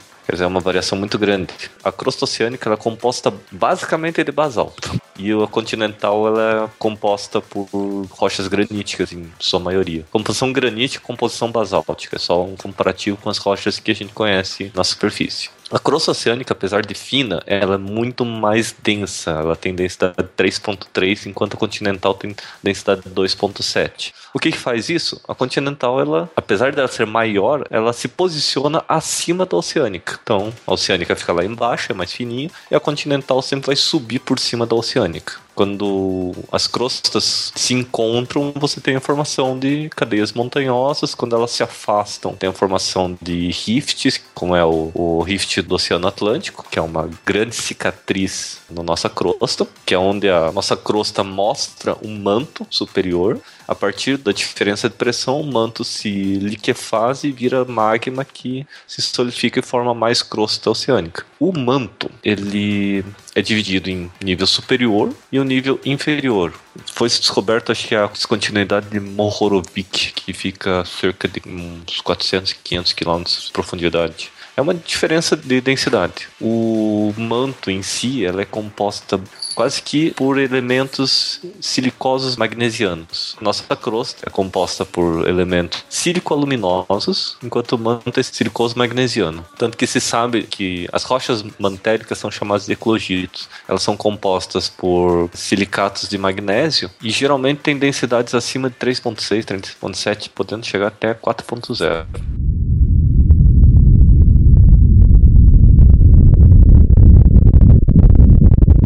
O núcleo, ele também é dividido. Núcleo externo, que fica entre 2.900 a 5.150 km de profundidade. E ele é um, um único elemento líquido, toda a estrutura interna, como inteiramente líquido. Ele é feito de rocha derretida. Apesar dele ser líquido, ele tem densidade consideravelmente grande, de 10 a 11,5 gramas por centímetro cúbico. Quer dizer, é uma densidade alta. É acima até da densidade do ferro. É uma rocha líquida para todos os efeitos, né, cara? Exatamente, uma rocha líquida. Por quê? É uma rocha que está em alta temperatura, alta pressão, mas por causa da densidade, ela não consegue se solidificar. E é bom que a gente não se solidifique, porque é essa liquidez que possivelmente ela tem grande quantidade de correntes de convecção que forma o nosso campo magnético. E o núcleo interno, que está de 5.150 km até o ponto central do nosso núcleo, ele é sólido. Ele já está numa uma pressão tão alta que é o mesmo elemento que formava o núcleo externo, que é líquido, solidificou o núcleo interno. E ele muito provavelmente é feito em grande parte de níquel e ferro, e tem densidades acima de 12. Já foi detectado a pontos que tem densidade de 16 a 19, e muito provavelmente é a maior reserva de ouro do planeta. O núcleo. Boa parte do nosso ouro, chumbo e outros materiais radioativos e muito densos podem ter migrado para o núcleo. Então, quer dizer que o que ficou na superfície é uma parcela muito pequena do que foi parar no núcleo? Uma parcela extremamente pequena. Como que a gente sabe a composição dessas camadas? Da crosta continental oceânica. Crosta continental e oceânica é fácil, porque está quase à nossa mão. É difícil conseguir amostras, mas. A gente perfura e analisa, né? Exatamente. E o manto, o núcleo, como é que a gente sabe a composição? A gente usa um sistema chamado geofísica comparativa. Como é que é? Quando ocorre um terremoto, esse terremoto ele libera as ondas de choques para o nosso planeta. Eles passam por todas as camadas e atravessam até o núcleo. A partir da velocidade dessas ondas de choque, sabe-se a densidade do material. O manto ele está a uma velocidade considerável, porque ele tem uma densidade alta e conseguiu se recuperar alguns fragmentos de eclogitos. E eles, eles simulam a mesma onda de choque em laboratório. Venha a resposta da velocidade da onda de choque do terremoto nessa material. Por isso, sobe-se que o manto é composição tal e o núcleo interno ele é muito parecido com um meteorito chamado siderito. Esse siderito ele é um meteorito completamente composto por níquel e ferro. Quer dizer, não é um elemento de dentro do nosso planeta, é um elemento externo. E se jogou a mesma onda de choque nesse material e se comparou com um elemento que vinha do- dos terremotos. E agora vem o maior mistério: como é que eles descobriram que o núcleo externo é líquido? Um tipo de onda de choque que o terremoto produz, ele não se propaga em meio líquido. Então, e percebeu-se que essa onda de choque tinha uma área que ele não atravessava na nossa estrutura terrestre. Então, se ele não está atravessando, obviamente, ele é líquido. É a única resposta que podia se ter. Essa ciência, aproveitando até, é chamada de geofísica. O que é geofísica? Como o próprio nome diz, é a união dos conceitos físicos com a geologia. É uma forma indireta de se estudar a geologia a partir do elemento comparativo. A física, como ela estuda, por exemplo, a composição de um átomo, ela faz lá, joga dois átomos para se chocarem em alta velocidade, elas se destroem e você tem assim um monte de partículas jogadas ao léu, eles vão analisando partícula por partícula. É como você tentar desenhar uma laranja jogando ela na parede. Em vez de cortar ela no meio, você está jogando ela na parede e tentando reconstruir ela a partir do que você está observando. É assim que eu corto laranja. Ah, eu não quero ser tua mãe que limpa a tua parede. Mas eu faço na rua. É bom lembrar que tem um, um Nerdologia, né? Do nosso amigo Atila, falando especificamente sobre o centro da Terra. Ele fala sobre a explicação. E o vídeo tá muito perfeito. Tem gente nas faculdades de geologia usando o vídeo dele como vídeo aula. Sim, é o Atila, né? É o Atila, fazer o quê, né? E o excelente filme chamado O Núcleo Missão ao Centro da Terra. Excelente vírgula. Alguém viu esse filme? Legal o jeito que ele fala, né? O, o excelente filme. Ou excelente filme ou não. Eu não vi o filme, eu não vi o filme. Mas minha filha viu e riu. É uma boa, boa variação pro filme. A minha filha viu e riu. Ela tem um ano e dois meses, eu acho que fala. Falando sobre o filme Núcleo, é engraçado você ver a, a menina de ouro e o Duas Caras contracenando pra salvar a Terra, tendo que viajar pro núcleo da Terra. Verdade, cara. Meu, esse filme é muito ruim, cara. Eu me lembrei de algumas partes agora. Meu Deus do céu, é muito vergonha esse filme. É pior que Prometheus. Ó, mas alguém tinha que falar isso aí, né? Não pode ficar quieto, né? Não pode ficar quieto. Mais um pra lista! É, Prometheus eu tenho raiva por causa daquele geólogo maldito que eles colocam no meio do elenco. Cara, aquele geólogo, aquele geólogo vassoura que não faz porra nenhuma na aula. O cara tá desempregado, oferecem pra ele um empreguinho. Ó, Geólogo vassoura. Vassoura, aquele lá que não estuda, estuda tudo nas costas dos outros. O cara não usa nem martelo. Falei, que geólogo não usa martelo, porra? O cara usa dois robozinhos que não é nem de análise geológica, aquilo lá é levantamento topográfico. Nossa, ainda por cima, a consultoria do filme foi péssima. Bom, a geologia, ela formou o nosso planeta como ele é hoje. O mais óbvio de todos é a famosa tectônica de placas. A gente um dia vai abordar muito mais completa esse assunto. Isso, guarda a informação. Mas, basicamente, é os continentes, eles se mexem, eles se quebram, se juntam, se quebram de novo, se juntam de novo. Tanto que é bem provável que daqui a alguns milhões de anos, acho que daqui 50 ou 100 milhões de anos, a gente vai voltar a bater na África. É que só que acontece que não bate igual, né? A movimentação sempre faz com que os continentes se colidam de formas diferentes, né? Imagine uma Paty que acabou de tirar a carteira fazendo baliza. É aquilo. Hum... Então, ela dá ré, volta, bate no carro, volta, bate na lateral, volta, bate no poste, volta, bate na árvore, volta, sobe no meio fio. Então é daquele jeito. É, acho que eu saquei.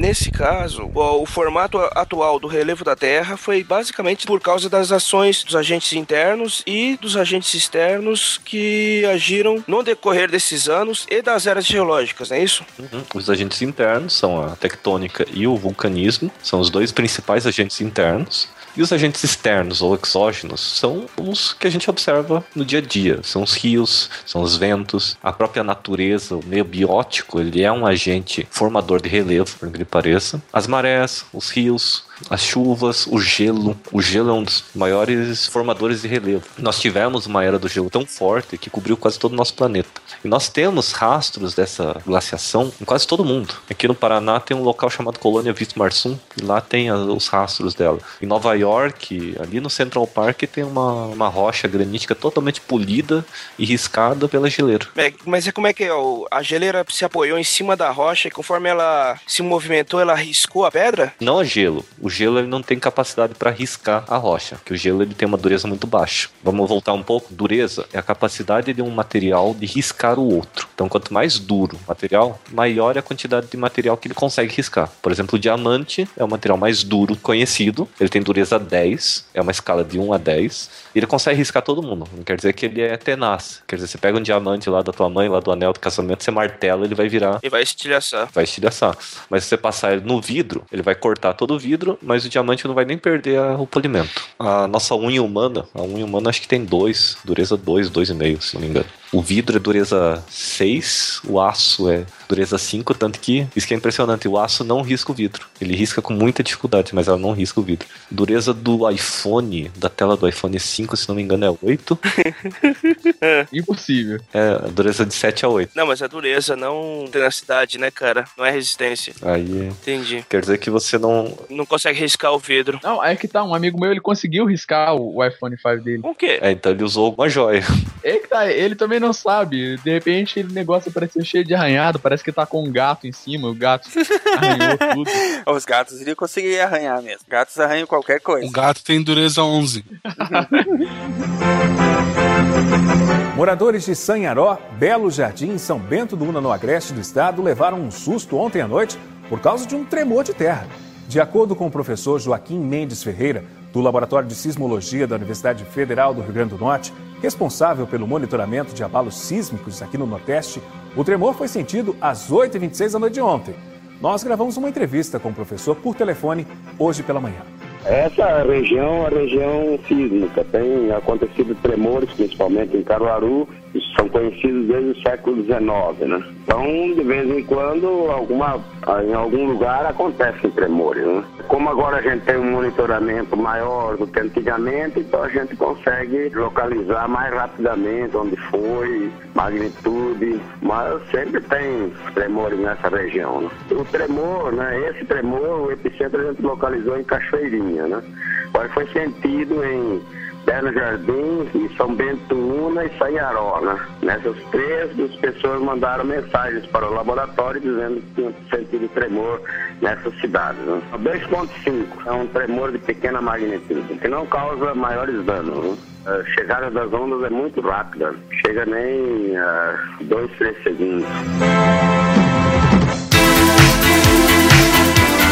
Então o que, que acontece? A geleira, quando ela vai andando, e ela anda mesmo, ela se movimenta, ela se forma lá onde está se formando, está empurrando o gelo lá da frente. Imagina um grande paredão andando para frente. Tá? Isso é geleira. Ela está expandindo durante o inverno e durante o verão ela retrai. Ela expande e retrai. Então quando ela está crescendo durante o inverno, ela começa a arrastar tudo que está na frente. É bicicleta, é rocha, é bicho, qualquer coisa que está na frente ela vai arrastando. Então quando ela começa a agregar essas rochas mais pesadas e vai empurrando, essas rochas pesadas ela já tem uma dureza alta, ela vai riscando e lixando tudo que tem na frente. Então não é que é o gelo que risca, mas as rochas que a geleira move que vão riscando umas às outras, né? Exatamente. Rios, riachos e outras formas de drenagem são um dos agentes que mais formam o nosso relevo. O Grand Canyon, nos Estados Unidos, ele foi formado pelo Mississippi. Aquilo foi o Mississippi? Foi o Mississippi, o rio Mississippi que formou aquilo lá.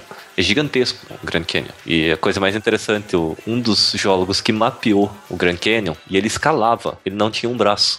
Nossa, putz grila. Imagina escalar um paredão, isso no início do século XX. Escalar um paredão sem um dos braços. Ele acha que ele tinha perdido mais ou menos na altura do cotovelo o braço. Caramba. O rio Amazonas, ele se move numa área muito plana, então ele não consegue escavar tão bem quanto o Mississippi fez. O Nilo também, o Nilo ele fica numa área muito plana, mas o rio Mississippi era um rio largo e com uma grande capacidade de erosão em uma área desértica sem camada de solo. Ele era direto na rocha, por isso que ele erodiu tanto. Então, basicamente, ele não era um rio mais alto, ele só foi é, meio que furando o chão. Uhum, exatamente. É, água mole em pedra dura, tanto bate até que fura. Verdade. O, no caso de agentes externos, é, elementos aleatórios, tipo um, quedas de meteoro, também contam como modeladores de- do planeta? Contam, contam, contam muito. Você tem o, o cratera de meteoro, acho que no Texas ou no Arizona. Ah, eu sei o que é. É uma grande estrutura. Você...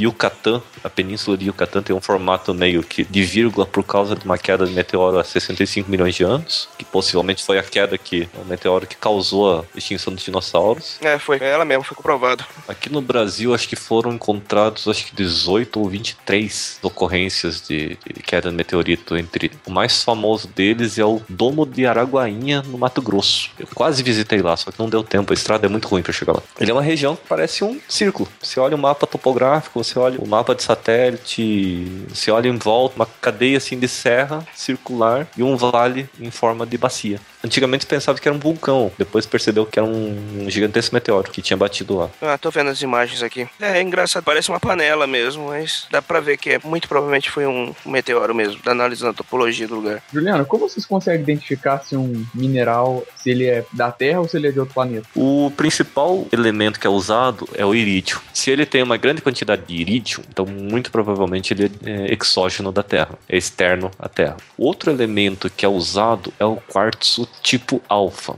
O quartzo tipo alfa, ele é um, é um quartzo invertido, ele tem um retículo invertido, que ele, se não me engano ele é formado em altas temperaturas com alto resfriamento. Ele é encontrado muito em meteoritos. Mas também quando o, ocorre impacto do meteoro na superfície, ele acaba formando esse quartzo alfa. Eu nunca cheguei a ver um quartzo alfa em microscópio, nem ao vivo mesmo. Um professor meu já fez uma análise. Esses são vários elementos. Você tem ah, temperaturas, minerais de alta temperatura formados em, muito próximo da superfície. Quer dizer, mesmo um vulcão não teria tanta temperatura suficiente para formar aquele mineral. Então, minerais de alta pressão também. Então você tem essas combinações de, de elementos que fazem você comprovar ou não se aquele material é ou não da Terra.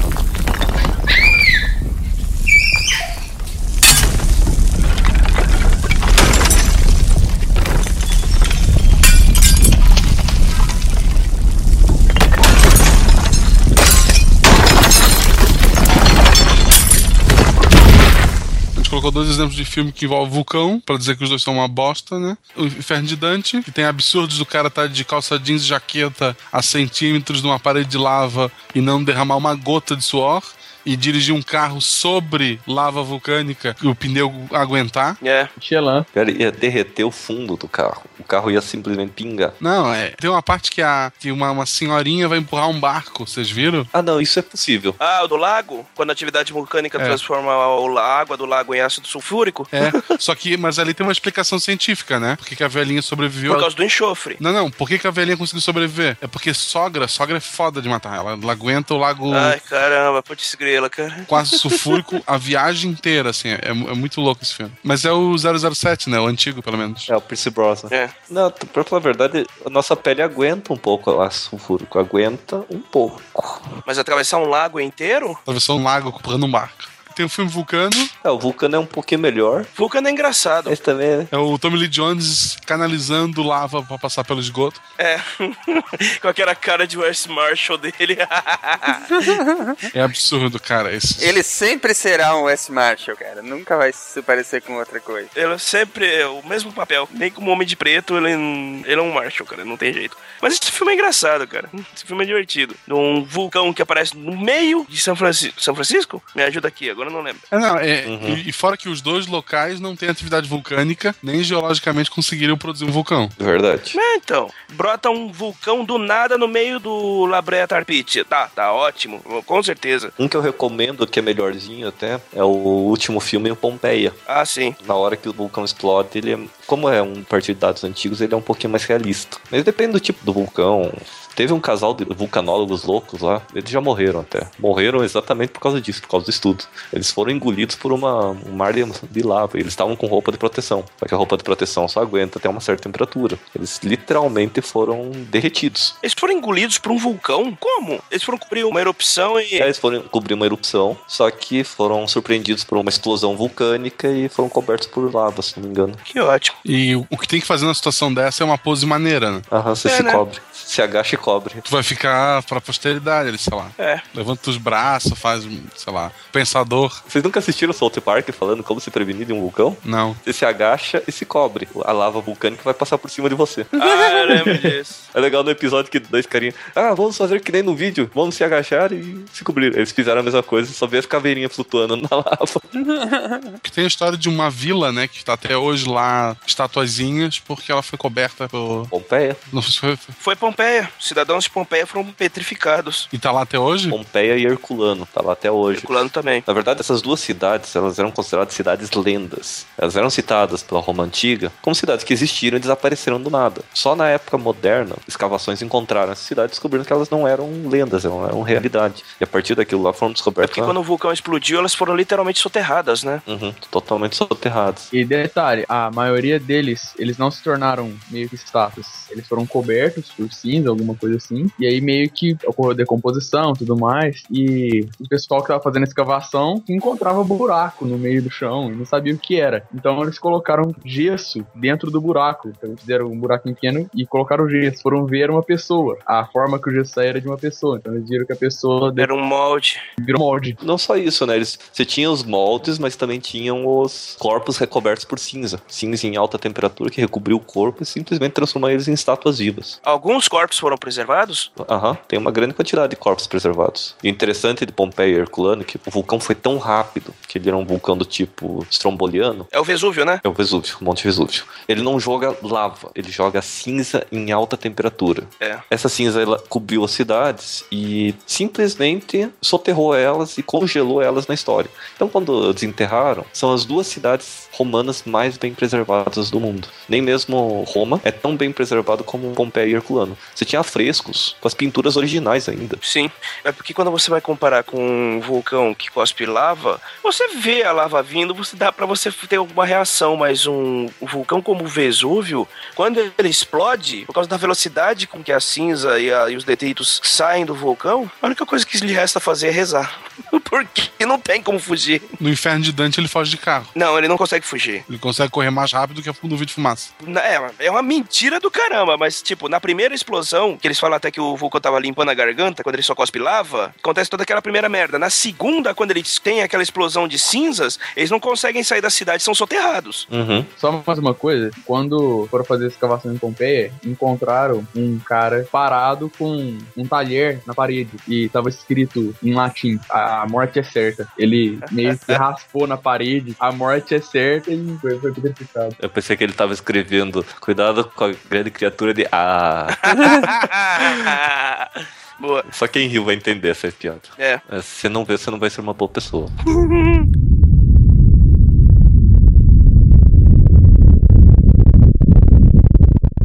Querido, explica pra gente como trabalha um geólogo. Bom, como trabalha um geólogo? Apanhando até dizer chega. É, resumidamente, bem resumidamente.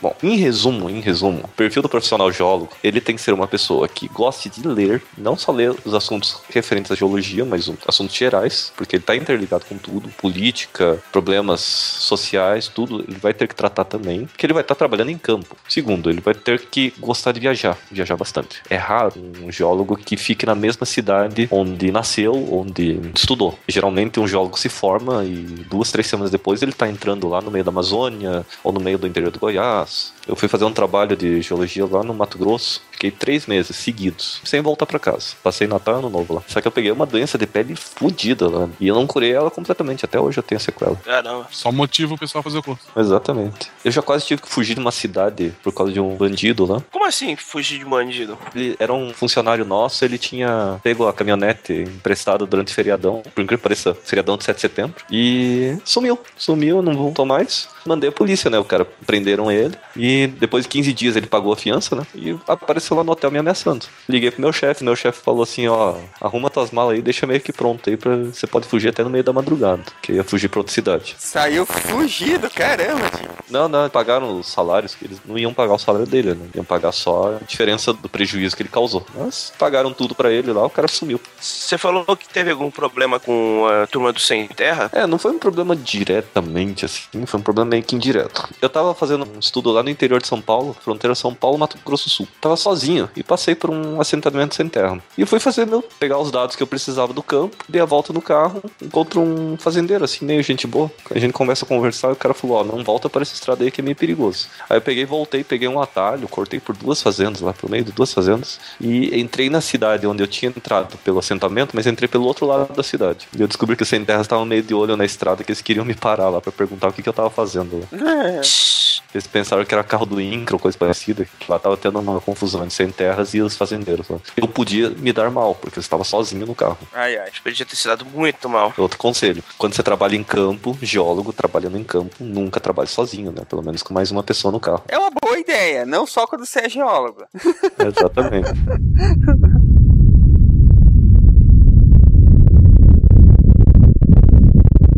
queria comentar um caso durante o curso de geografia que tinha a matéria de geologia. A gente foi fazer uma saída de campo e tinha uma veterana que queria aparecer.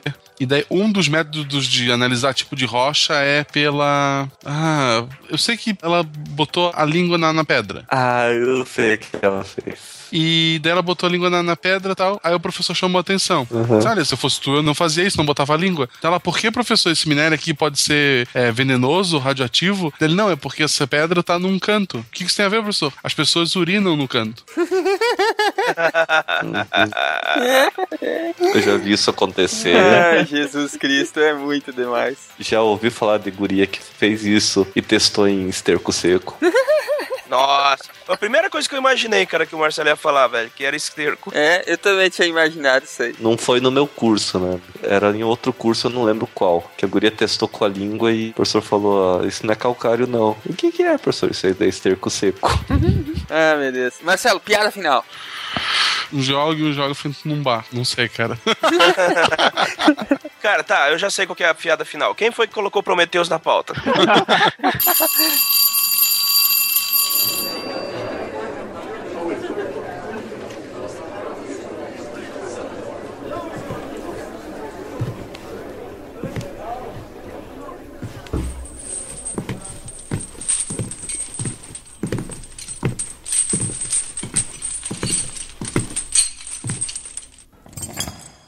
Hooray for you, convict.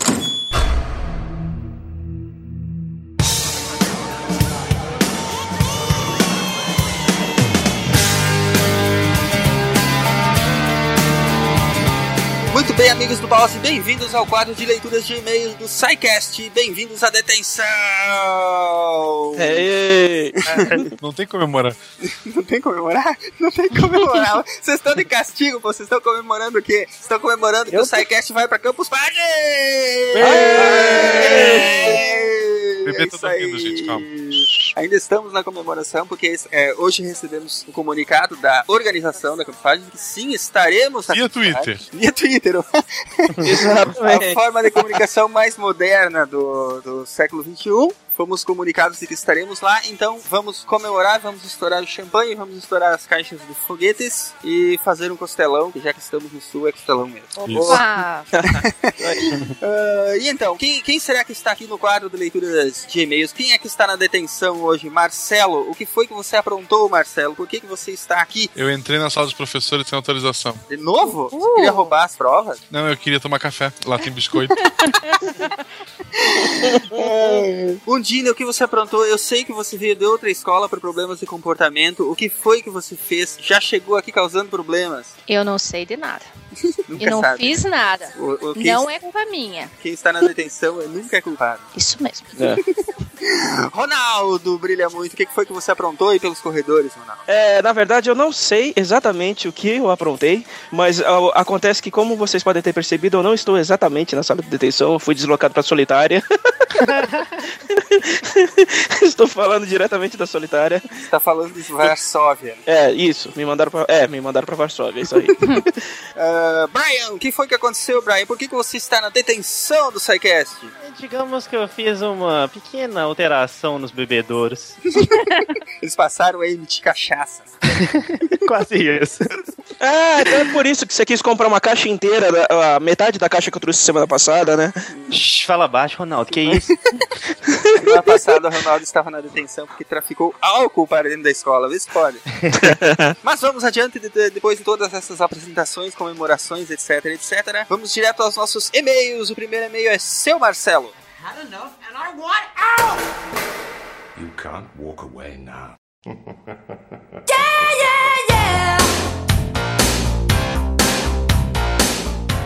vamos lá. Daniel de Capua, educador físico. Educador físico é o cara que dá bola, né? São Paulo SP. Espero que ele dê a, a bola, mas não corram muito, porque não tem água pra beber.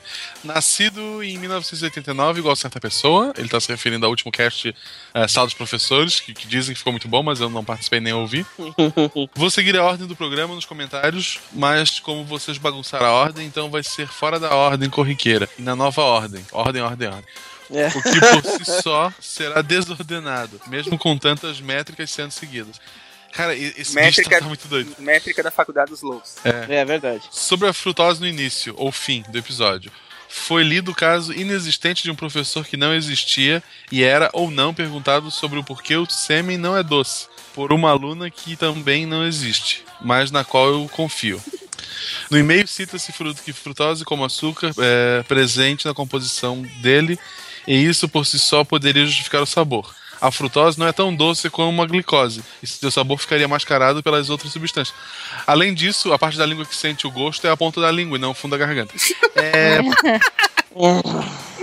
Pulando de assunto, como sempre, nunca fui professor, não nesse sentido, mas já corrigi provas de uma disciplina ministrada por um colega de laboratório na finada Uniban. O resultado foi um documento de quatro páginas de pérolas, divulgado apenas entre membros do laboratório. Cara, isso tinha que estar na internet. Sim, por gentileza, a, a Daniel, mandar já esse documento para nós para publicar. É, o Brasil precisa de coisas assim. O episódio ficou ótimo. Ao ouvir as correntes, achei que se passaria inteiro na diretoria. Por outro lado, acho que a voz da tia Estrela podia ter voltado ao normal perto dos 31 minutos. Mas Pois estrela- o, prof- pois o professor, pois o professor Carvalho diz: é, a estrela faz estrela.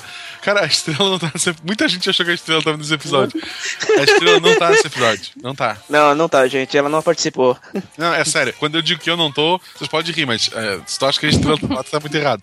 Ela- Cara, é porque, tipo assim, para pra Não tinha, pensar. ninguém que, não- não tinha ninguém conhecido nesse episódio. Não, não tudo tem. Era tudo convidado, convidado, desconhecido. Exatamente. E as histórias foram todas criadas, era tudo inventado aquela história. Sim, por favor, gente. Meu advogado tá em Floripa e não vai me ajudar. É, mas para que não se sinta sozinho no universo, vou dizer que dá para descobrir quase todo mundo. Silmar pela risada, Ronaldo não, pela. Não estava, você está confundido. Exatamente. Ronaldo pela construção das frases. Ronaldo É, pela não, não tava. construção das frases. Porra, Ronaldo identificado pela construção das frases. Um dia eu quero chegar Eu, eu também não entendi essa, mas É. tudo bem, vai. Racun da, Racun da Zoeira, não sei quem é Racun. É, pela voz indisfarçável, a Andréia pela oceanografia e pelo avô. André é, é sobrenome ali, não é a mesma Andréia. Ah, é. Você se Uhum. confundiu, cara. Não, essa aí É. também não tava. E estrela delatada. Cara, a estrela tu tá muito doido. Cara, Só não descobri quem é o professor Raimundo. Caramba. Mas suspeito que esse seja o professor Barbado. O paradoxo é que o Raimundo só tinha bigode. Cara, não. tipo, é é- assim, o grau de loucura é próximo. Mas não, não, não são a mesma pessoa. Abraço a todos. PS, as piadas com salame foram cortadas desse e-mail e vendidas por 63 reais o quilo. Hoje, hoje eu fui no mercado e eu quase bati foto do salame, mas eu me controlei. Assim, não, o pessoal do mercado não vai entender a piada. O cara tá tendo selfie com salame, olha só. Muito obrigado pelo, pela presença aí na leitura de e-mails novamente. Daniel, nosso ouvinte, mais um dos ouvintes que entrou pro Halda. Toda, todo programa ele manda e-mail. É, é o nosso ouvinte assíduo. Assíduo. Que escreve bastante, é. Escreve bastante de uma forma tão louca quanto é a edição do Saquete. Mas enfim, Daniel, como nós costumamos dizer, bem-vindo ao hospício, puxe uma cadeira e senta no chão e vamos nos divertir todo mundo juntos. É isso aí. Eh, enfim, vamos adiante. Ondine, o próximo e-mail é seu. Had enough and I want out! You can't walk away now.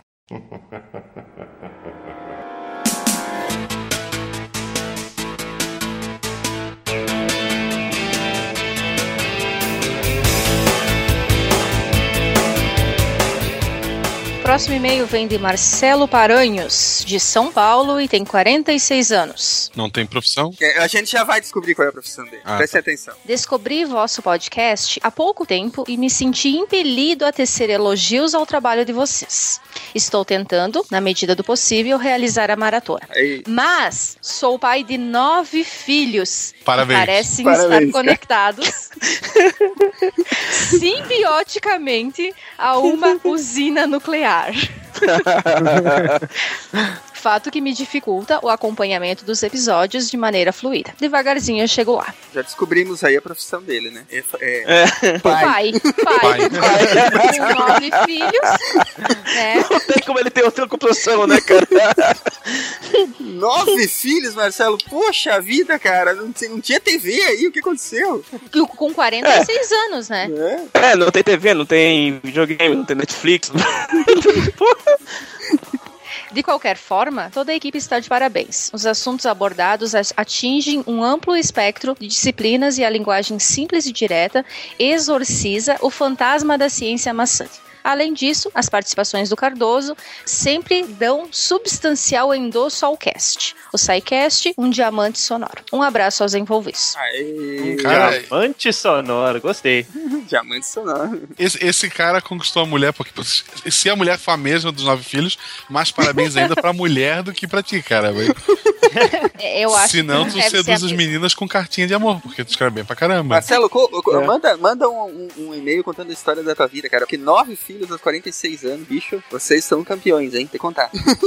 Parabéns a todos os envolvidos. Parabéns. Parabéns a Agora todos. você faz o seguinte, ouve um pouco mais do SciCast e, e né? faz um pouco menos do filho. Ou, ou, ou já, ou, já faz mais, ou já faz mais dois e monta um time de futebol. Pronto, aí, Tá- aí até com É, reserva, né? pronto, aí fechou, é verdade, é isso aí. SciCast da Ou zoeira. outro podcast também. Isso, manda um podcast, já tem equipe pra, pra fazer um podcast Isso, semanal. um filho edita, o outro host. É, vou fazer. SciCast da zoeira. Obrigado, Marcelo. Desculpa as brincadeiras, continue com a gente aí. É um prazer Bonito ter, nome. ter você como, como ouvinte. Um abração. Vamos adiante, Ronaldo. O próximo e-mail é seu. Had enough and I want out! You can't walk away now. Hello, you fool, I love you. Vamos lá então, o próximo e-mail é do Yuri Motoyama. Ele é educador físico, tem 33 anos e é de Praia Grande, São Paulo. Vamos Outro educador físico? É, outro, pode escrever. Vamos lá. Olá, Psycasters. Estou escrevendo para dizer que iniciei a maratona do Psycast e para agradecer ao excelente conteúdo e preciosismo com o podcast. Muito obrigado, velho. Sou mestre em ciências da saúde e por nunca ouvir nada do meu nicho, resolvi criar um podcast sobre ciência do treinamento.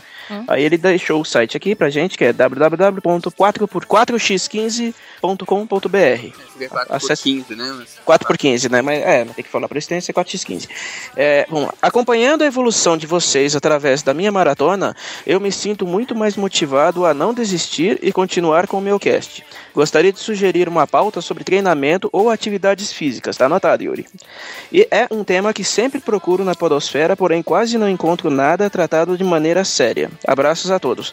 É, então, é, é, um, é um assunto bem interessante falar sobre condicionamento físico e tal, porque é uma, querendo ou não, é uma ciência da saúde também é, é importante e tá, e tá anotado, tu viu, ô Yuri? A gente vai ver o que a gente pode fazer aqui, É. sim, mas E, e assim, eu brinquei lá em cima, eu brinquei lá em cima com o primeiro professor de educação física, agora o segundo, né? Ou educador Uhum. físico, é mais bonito. E eu lembro que uma vez eu conversei com um professor muito bom de educação física no colégio que eu trabalhei, e daí eu falei pra ele, cara, Hum. o problema da, da tua profissão é que tem muito péssimo profissional, né? Tem muito professor de educação física que só dá a bola e os alunos se matam, e tem o cara que realmente leva a sério o que tá fazendo. Aí ele respondeu que não, que tem matão no- em todos os tipos de professor. A diferença é que o professor de sala de aula tá lá trancado e ninguém vê. E ele, como tá na quadra, fica na, na, na vista de todo mundo, né? Eu achei interessante a reflexão, não é porque o professor de educação física é matão. É porque ele tá mais na cara de todo mundo, então se aparece uma criatura dessa, acaba marcando os outros. Verdade. É, então, então. Ele deixa, um, ele deixa um adendo aqui. PS, quando eu ouvia vocês falarem a expressão amigos do pause, eu entendia amigos do Bowser. Pô, só ouvindo todos os episódios desde o começo, eu entendi que era pause e não inimigo do Mario. Pensei que vocês tinham alguma coisa contra o Mario. Então, gente, é amigos do pause, aquele maldito botão que você usa pra parar o podcast quando você precisa fazer outra coisa. Exato. Podia ser amigos do browser também, o pessoal que escuta no computador em vez de Mas já baixar o teve, já teve outros que mandaram uma pérola dessa. Isso entendi outra coisa. Tem gente que não entende até hoje que aquilo que a, que a menininha fala no começo do podcast é, não é science work, bitch. Eles imaginam que é outra coisa. É, né? Eu, eu descobri o que, que é agora. que legal. O- bom, vamos adiante. Muito obrigado, o Yuri, pelo sua, pela sua mensagem. E continue com a gente aí, que cada vez mais é, vamos nos divertir juntos e aprender um pouquinho de ciência com o SciCast. Vamos Isso aí. adiante, Brian. O próximo e-mail é seu. Had enough and I want out! You can't walk away now. I see you comb your hair and give me that grin. It's making me spin now, spinning within. Before I melt like snow, I say hello. How do you do? I love the way you undress now, baby. Begin. Vamos lá então, o próximo e-mail é do Antônio Marcos, que é analista de sistemas, tem 34 anos e mora em Brasília. Mais um doido da analista. Mais um doido. Sempre Mais tem um na leitura área, de né? e-mails. Mais um maluco. Provando que só maluco escuta o SciCast mesmo. Não é à toa que nós chamamos isso aqui de hospício, né? Então, tá no lugar É. certo. Ele fala o seguinte: comecei minha maratona de podcasts há umas três semanas. Demorei tanto assim, pois alguns escutei mais de três vezes. Ih, Esse é o cara. tu, tu vai mesmo rir, ler a risada dele? É essa, é essa, é essa. Rio Grande do Sul, Rio Grande do Sul, Rio Grande do Sul.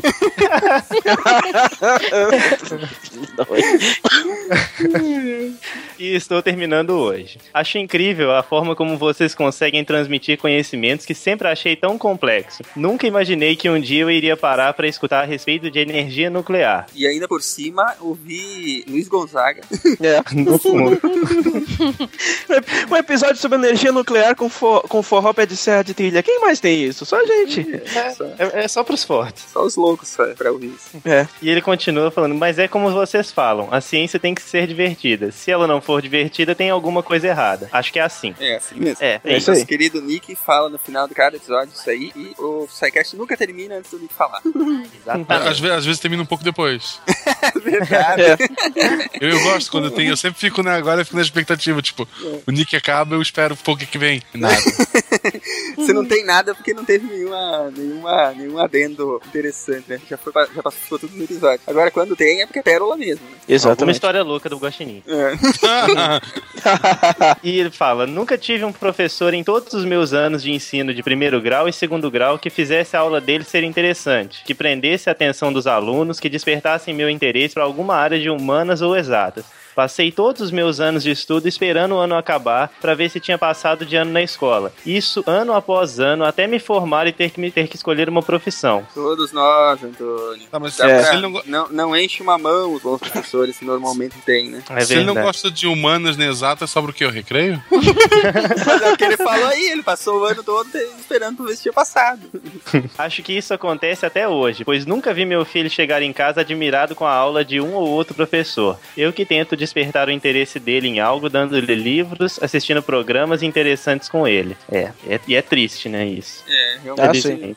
Hoje em dia, o- o- o- o- também os pais têm mais consciência que tem um papel ativo na formação dos filhos, né? E resta pra gente, quando o filho não tem boas aulas, é, tentar complementar em casa e, é, de repente, ir atrás, ver o que tá acontecendo, porque a aula não tá sendo interessante, né? Essa E cobrar, participação, é, cobrar. Cobrar. O professor fica lá, "Ah, vou dar uma aula meia boca porque ganhou pouco. Esse filho da mãe sabia o salário que ia receber antes de fazer o concurso. É verdade. É verdade. Creio, que, creio eu que isso se deve mais ao fato da falta de amor com que um professor vai à sala de aula do que o sistema educacional que o professor está inserido. Se dentro de cada sala de aula tivesse um professor apaixonado em passar conhecimento como vocês do SciCast, essas crianças de hoje talvez despertariam mais cedo o seu interesse para a ciência. Porém, vejo no sistema educacional uma máquina de moldar futuros trabalhadores. Isso é verdade. É. verdade mesmo.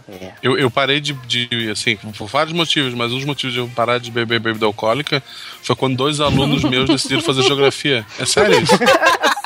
E daí eu vi assim, caramba, eu tô, tô incentivando essas criaturas assim, eu sou uma influência. É, Aí tu parou de, be- parou de beber e trocou de profissão, né? Não, trocar de profissão levou anos depois, mas assim, eu me vi como um exemplo, sabe? E daí tinha outros que tem problemas na família e tal, eu disse, não, não precisa dessa porcaria. Aí. Verdade. E eles levam como exemplo mesmo, né, cara? Por isso que eu acho que Sim. é, é, nenhum profissional tem desculpa pra ser um mau profissional, né? É, agora o professor tem menos ainda, né? Sim, tem que lutar Não, pra caramba, porque o, principalmente tipo, o governo não tá nem aí. Mas, tipo, tu usar como muleta a desculpa de ah, não vou dar uma aula boa porque simplesmente não sou valorizado, não, não cola. Assim. Tu tem que lutar, tem que fazer greve e tal. Mas na hora de dar aula, o aluno não tem nada a ver com isso. É verdade. E a responsabilidade é muito grande, né? É, se tu não criar uma geração de, de bons adultos, que vão ser esses alunos um dia, tu nunca vai mudar o sistema. É verdade. Tá ali formando cidadão, afinal, né? É. Às vezes mais do que a própria família, né? Infelizmente. É verdade. É isso aí. Bom, pra encerrar, queria deixar registrado o meu voto do melhor episódio que escutei para o de Doctor Who e parabenizar o Silmar pela interpretação do discurso do 11º Doutor, que se passa por volta dos 15 minutos do podcast. Foi muito emocionante a sua interpretação, Silmar. Parabéns. I, I am the doctor. Você tem que falar com sotaque britânico, né? I'm the doctor. doctor. Muito obrigado, Antônio. O- o- fico feliz que você tenha gostado. Eu, eu gosto de fazer essas, essas dramatizações de texto, né? É, a gente tá sempre, sempre inserindo esse tipo de coisa no, no SciCast durante a edição, principalmente dramatização de texto. Te- Tenta brincar com a trilha sonora também, que é importante para dar o clima do episódio. E que bom que vocês gostam, né? Que bom que, que você gostou o suficiente pra ter ouvido alguns episódios três vezes, né?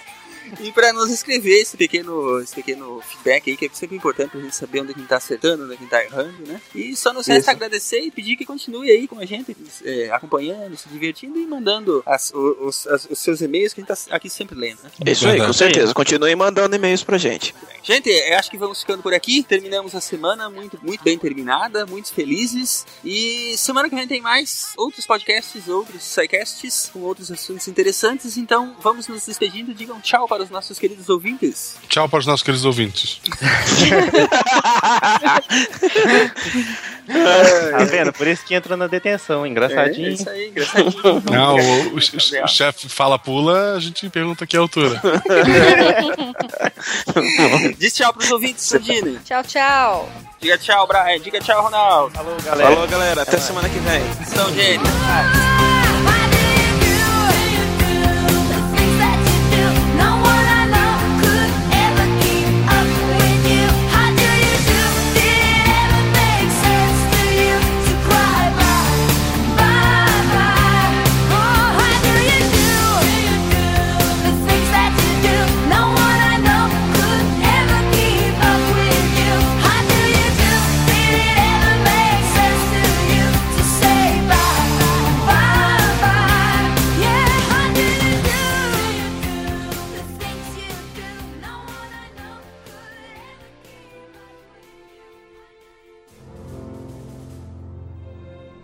Se a ciência não for divertida, então alguma coisa é errada. Tem que ser divertida, a coisa mais divertida que tem é a ciência.